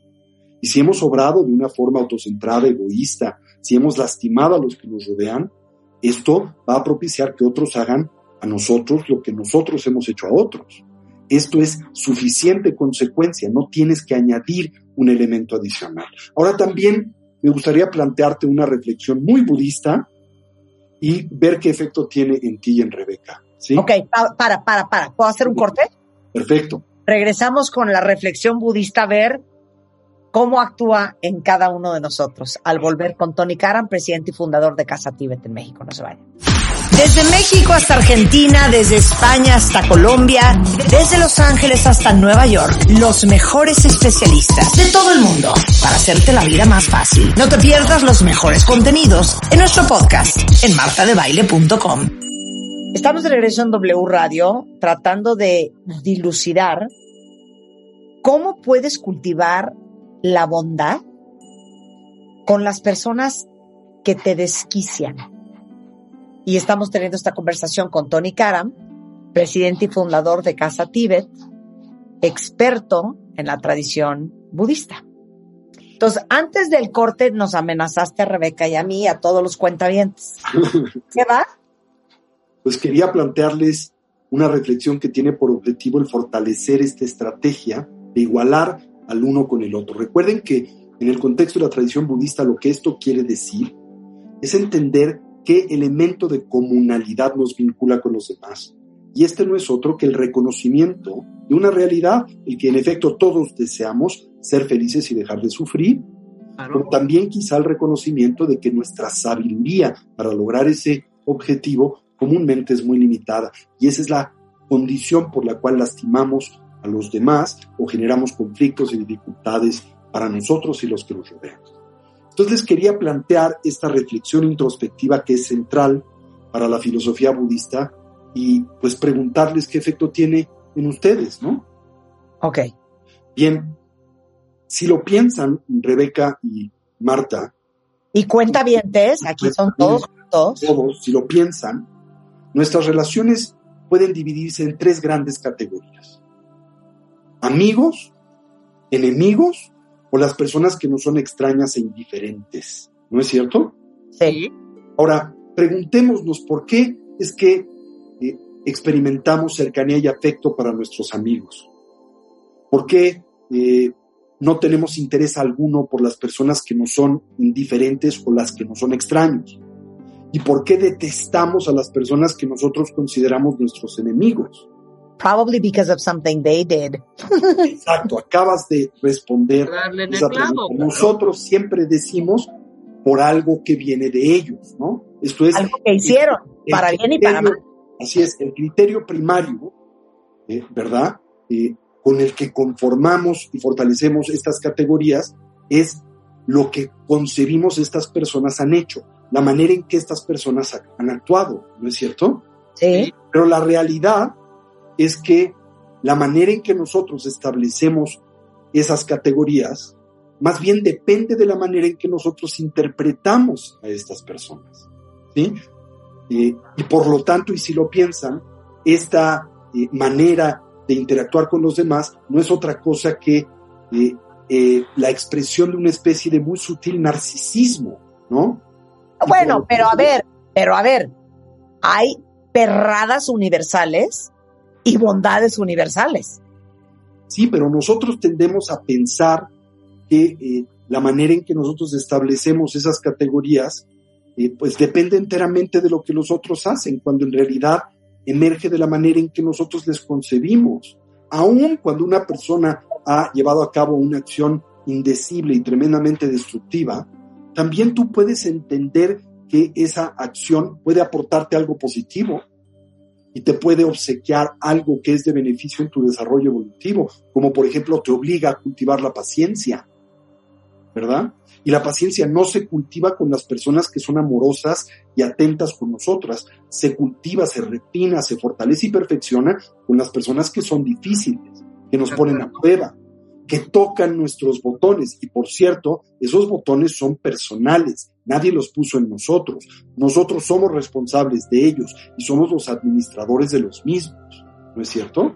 Totalmente. Así que si cambia tu punto de vista, también cambia la manera en que categorizas esas personas, sin mencionar el hecho de que esas categorías no son sólidas, no son permanentes e inamovibles, ¿verdad? Porque la persona que consideras tu amiga, en un instante se convierte en tu enemiga, porque la persona que consideras tu enemiga, en un instante se convierte en cercana, y porque la persona que consideras indiferente puede hacerse tu amiga o tu enemiga también en un abrir y cerrar de ojos, en un parpadeo. ¿no es cierto? Sí, sí, sí, sí. Pero cuando tú interactúas con alguien y la ves como amiga, piensas va a ser siempre amiga. Y cuando interactúas con alguien y la percibes como enemiga, piensas va a ser siempre enemiga. Y simultáneamente proyectas la responsabilidad de esa percepción y punto de vista sobre el otro y sobre el comportamiento del otro. cuando en realidad es algo relativo a la manera en que te relacionas al otro.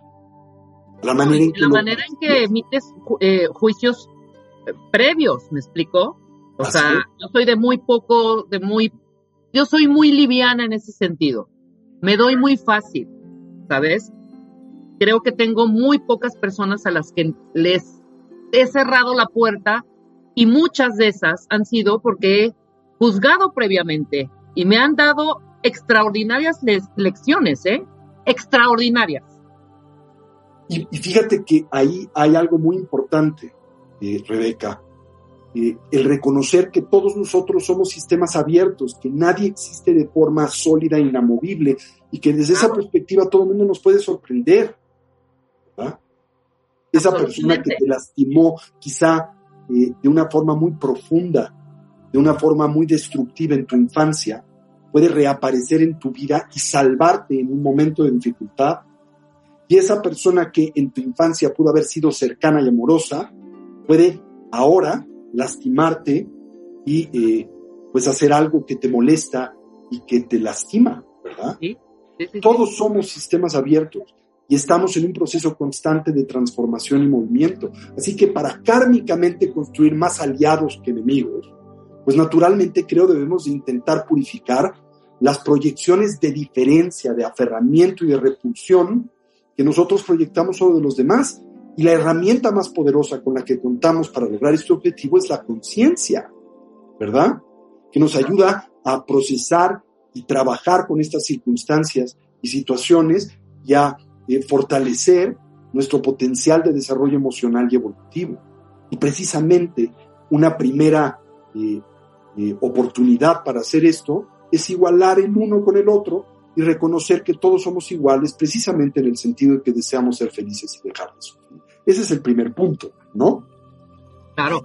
El segundo punto, diría yo, es reconocer las limitaciones del egoísmo, de la mentalidad autocentrada, esta mentalidad que tan solo piensa en términos de yo para mí y mío, y que nos aprisiona dentro de una especie de jaula de autopreocupación y por tanto también de confusión entender entonces que ese egoísmo al que más lastima, insisto, es a uno mismo, el que me conduce a no perdonar, el que me conduce a no eh, atender al otro sin importar su condición y circunstancia. Así que este segundo punto es también, creo yo, muy importante, el reconocer las desventajas que el egoísmo, que la ausencia de perdón, que la ausencia de generosidad emocional tiene para quién, para quien le experimenta. Por eso le compartí a Marta hace un momento este imperativo de hace un par de semanas reunirme con esta persona con la que sentía yo todavía tenía algo no procesado. ¿Por qué? Por reconocer que al que más lastimaba esto es a mí, al que tenía secuestrado esto es a mí, y por lo tanto tenía que liberarme de ellos, perdonando y encontrando que esa persona no existe como el monstruo que yo concibo, porque nadie existe de esa manera, nadie es absolutamente un monstruo. puede ser temporalmente un monstruo o comportarse como lo, yo, lo que yo contemplo monstruoso, pero no existe de esa manera. ¿Sí? Claro. El tercer punto es contemplar los beneficios del altruismo. ¿Sí? Una vez que nosotros hemos entendido o hemos trascendido esta mentalidad autocentrada, egoísta, pues contemplar precisamente qué beneficios podemos derivar de una mentalidad contraria, la del altruismo. Y esto pues puede transformar radicalmente a nuestra vida y evidentemente puede hacerlo también a nuestro corazón. El sentir bien, el dar, el entender que la generosidad, no solamente material, sino emocional, es una de las acciones más remunerativas con las que nosotros podemos tener vínculo y contacto en la vida.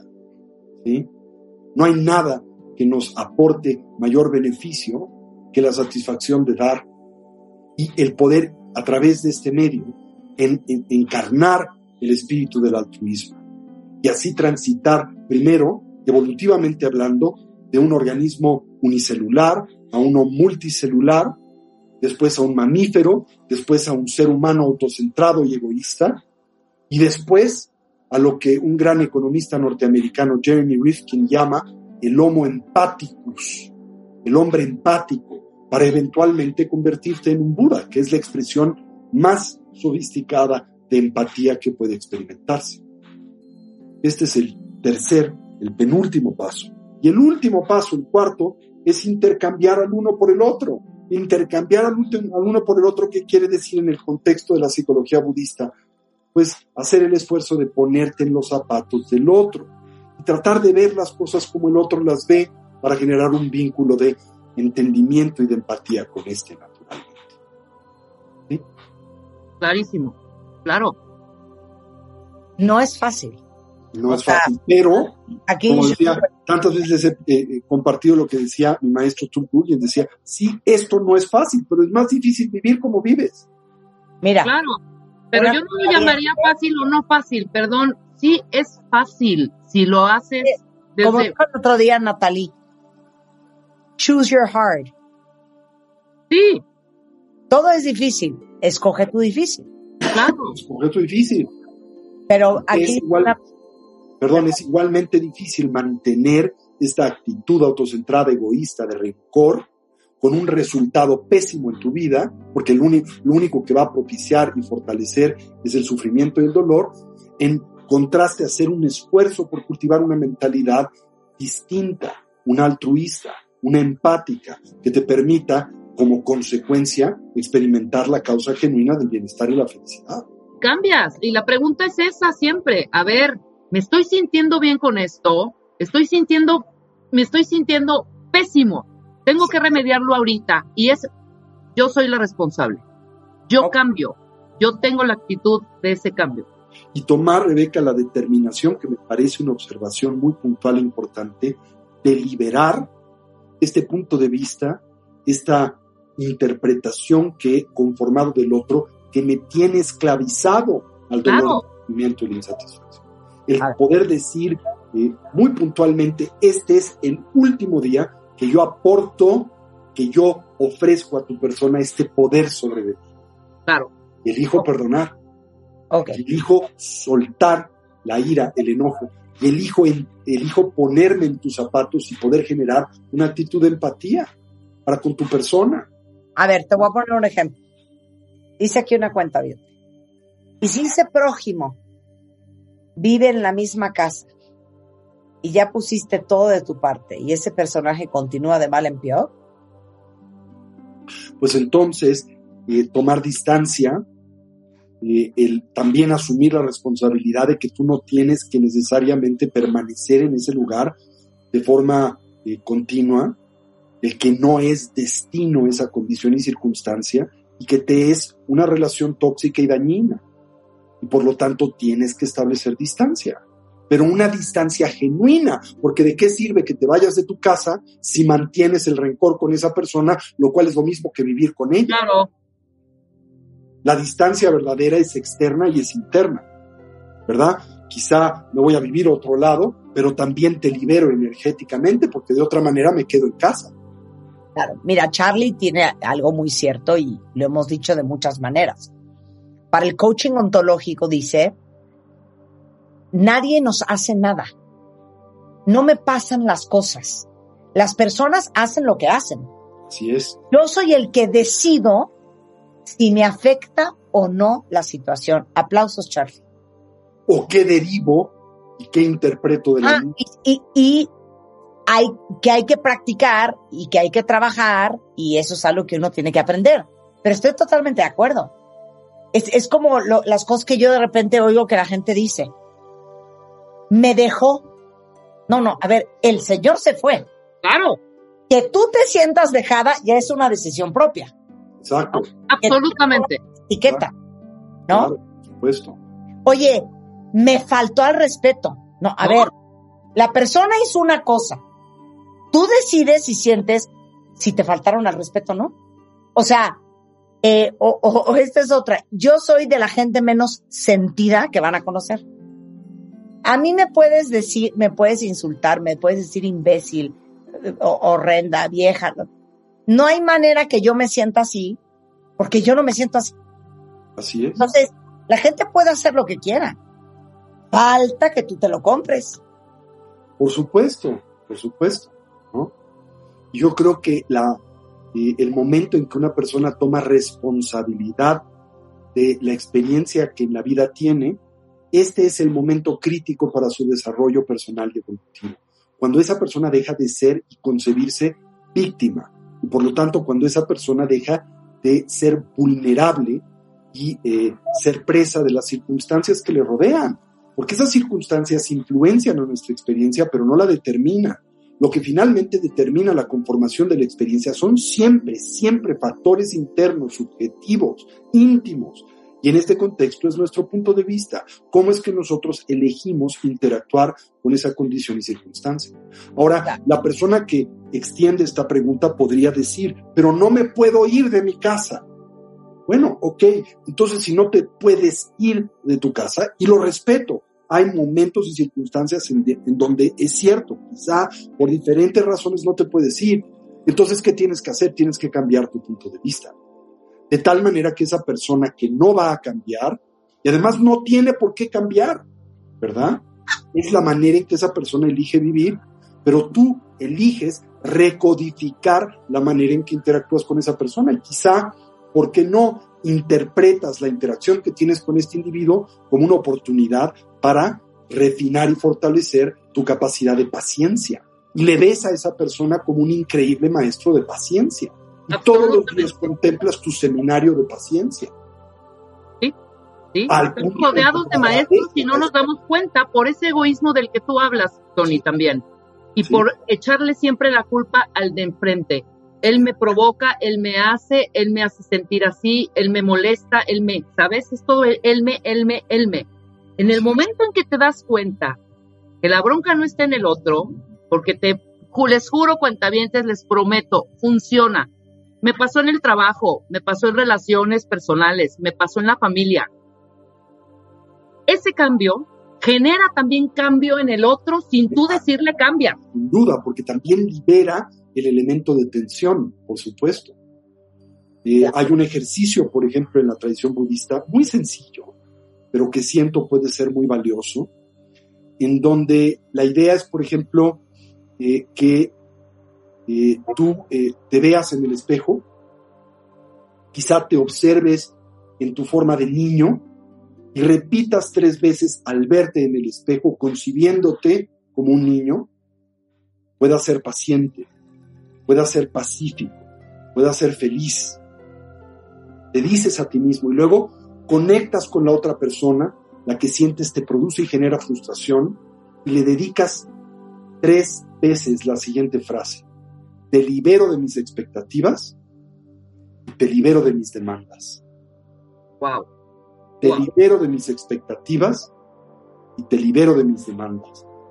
¿Verdad? Y ahora mantén, manteniendo esa conexión con esta persona, te incluyes a ti, mi- a ti mismo, mientras en silencio le obsequias este deseo tanto a, a esa persona como a ti mismo. Podamos tener paz y podamos ser felices. ¿Sí? Entonces, este muy sencillo ejercicio es uno útil para recodificar y reinterpretar las relaciones que tenemos con otros. Pero ¿por qué no intentarlo en la vida? Te libero de mis expectativas y te libero de mis demandas, porque esas expectativas y esas demandas son las que me producen dolor y sufrimiento. Y no tienen nada que ver con el otro, están absolutamente y completamente vinculadas a mí. Sí. Sí. ¿Sí? Claro. Bueno, ya ibas a regresar a clases presenciales en Casa Tibet y otra vez seguimos en digital, ¿no?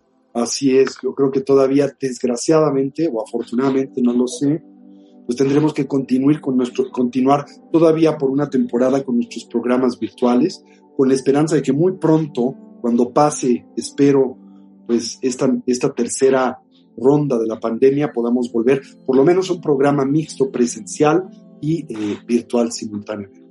Pero aprovecho también para invitar a pues, los cuentavientes, a toda la comunidad a que nos acompañe. Tenemos, tenemos en Casa Tibet muchos eventos en puerta.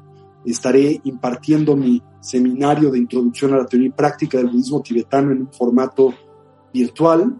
Lo estaré haciendo este próximo 4 y 5 de septiembre. Eh, el 4 de eh, septiembre por la mañana y tarde, hasta las 5 de la tarde, y el 5, que es domingo, eh, por la mañana, en pos de la felicidad genuina, una introducción a teoría y práctica del budismo tibetano. Los invito, ojalá nos puedan acompañar, como también el próximo 28 y 29 de agosto eh, va a estar con nosotros el venerable Anien Rinpoche, que es uno de los grandes maestros de la tradición tibetana, y nos va a estar hablando precisamente acerca de cómo convertirse en un bodhisattva. ¿Y qué es un bodhisattva? Una persona en la que ha nacido esta mentalidad altruista, que es el centro y foco del desarrollo colectivo. Perfecto. Toda la información, Tony, ¿dónde está otra vez? Se encuentran en nuestras redes sociales, en uh, Facebook, en Twitter, en Instagram, Casa Tibet México. La encuentran en la página web de Casa Tibet, www.casatibet.org.mx. O pueden hablarnos por teléfono al 55 11 0802 y al 55 55 14 77 63. 55 55 11 0802 55 55 14 77 63. Maravilloso. Muchísimas gracias, Tony. Es un placer siempre hablar. Igualmente con todos ustedes. Y a Muchas trabajar gracias. en su bondad y en sus odios, cuentavientes. ¿Cuánta falta hace en estos tiempos, eh? Perdón. Con esto nos vamos. Pero estamos... La, ¿Eh? mente es la fuente de la felicidad y del dolor. Totalmente. Bueno, eh, estamos de regreso, cuentavientes, mañana en punto de las 10. Mientras tanto, pasen una linda tarde, no se vayan mucho más en W Radio. Y ustedes y nosotros nos vemos el resto del día en redes sociales. Adiós. Las heridas de la infancia, los problemas con tu jefe, tu suegra del infierno, para eso y todos tus agobios tenemos la solución. Te pierdas nuestro podcast en martadebaile.com.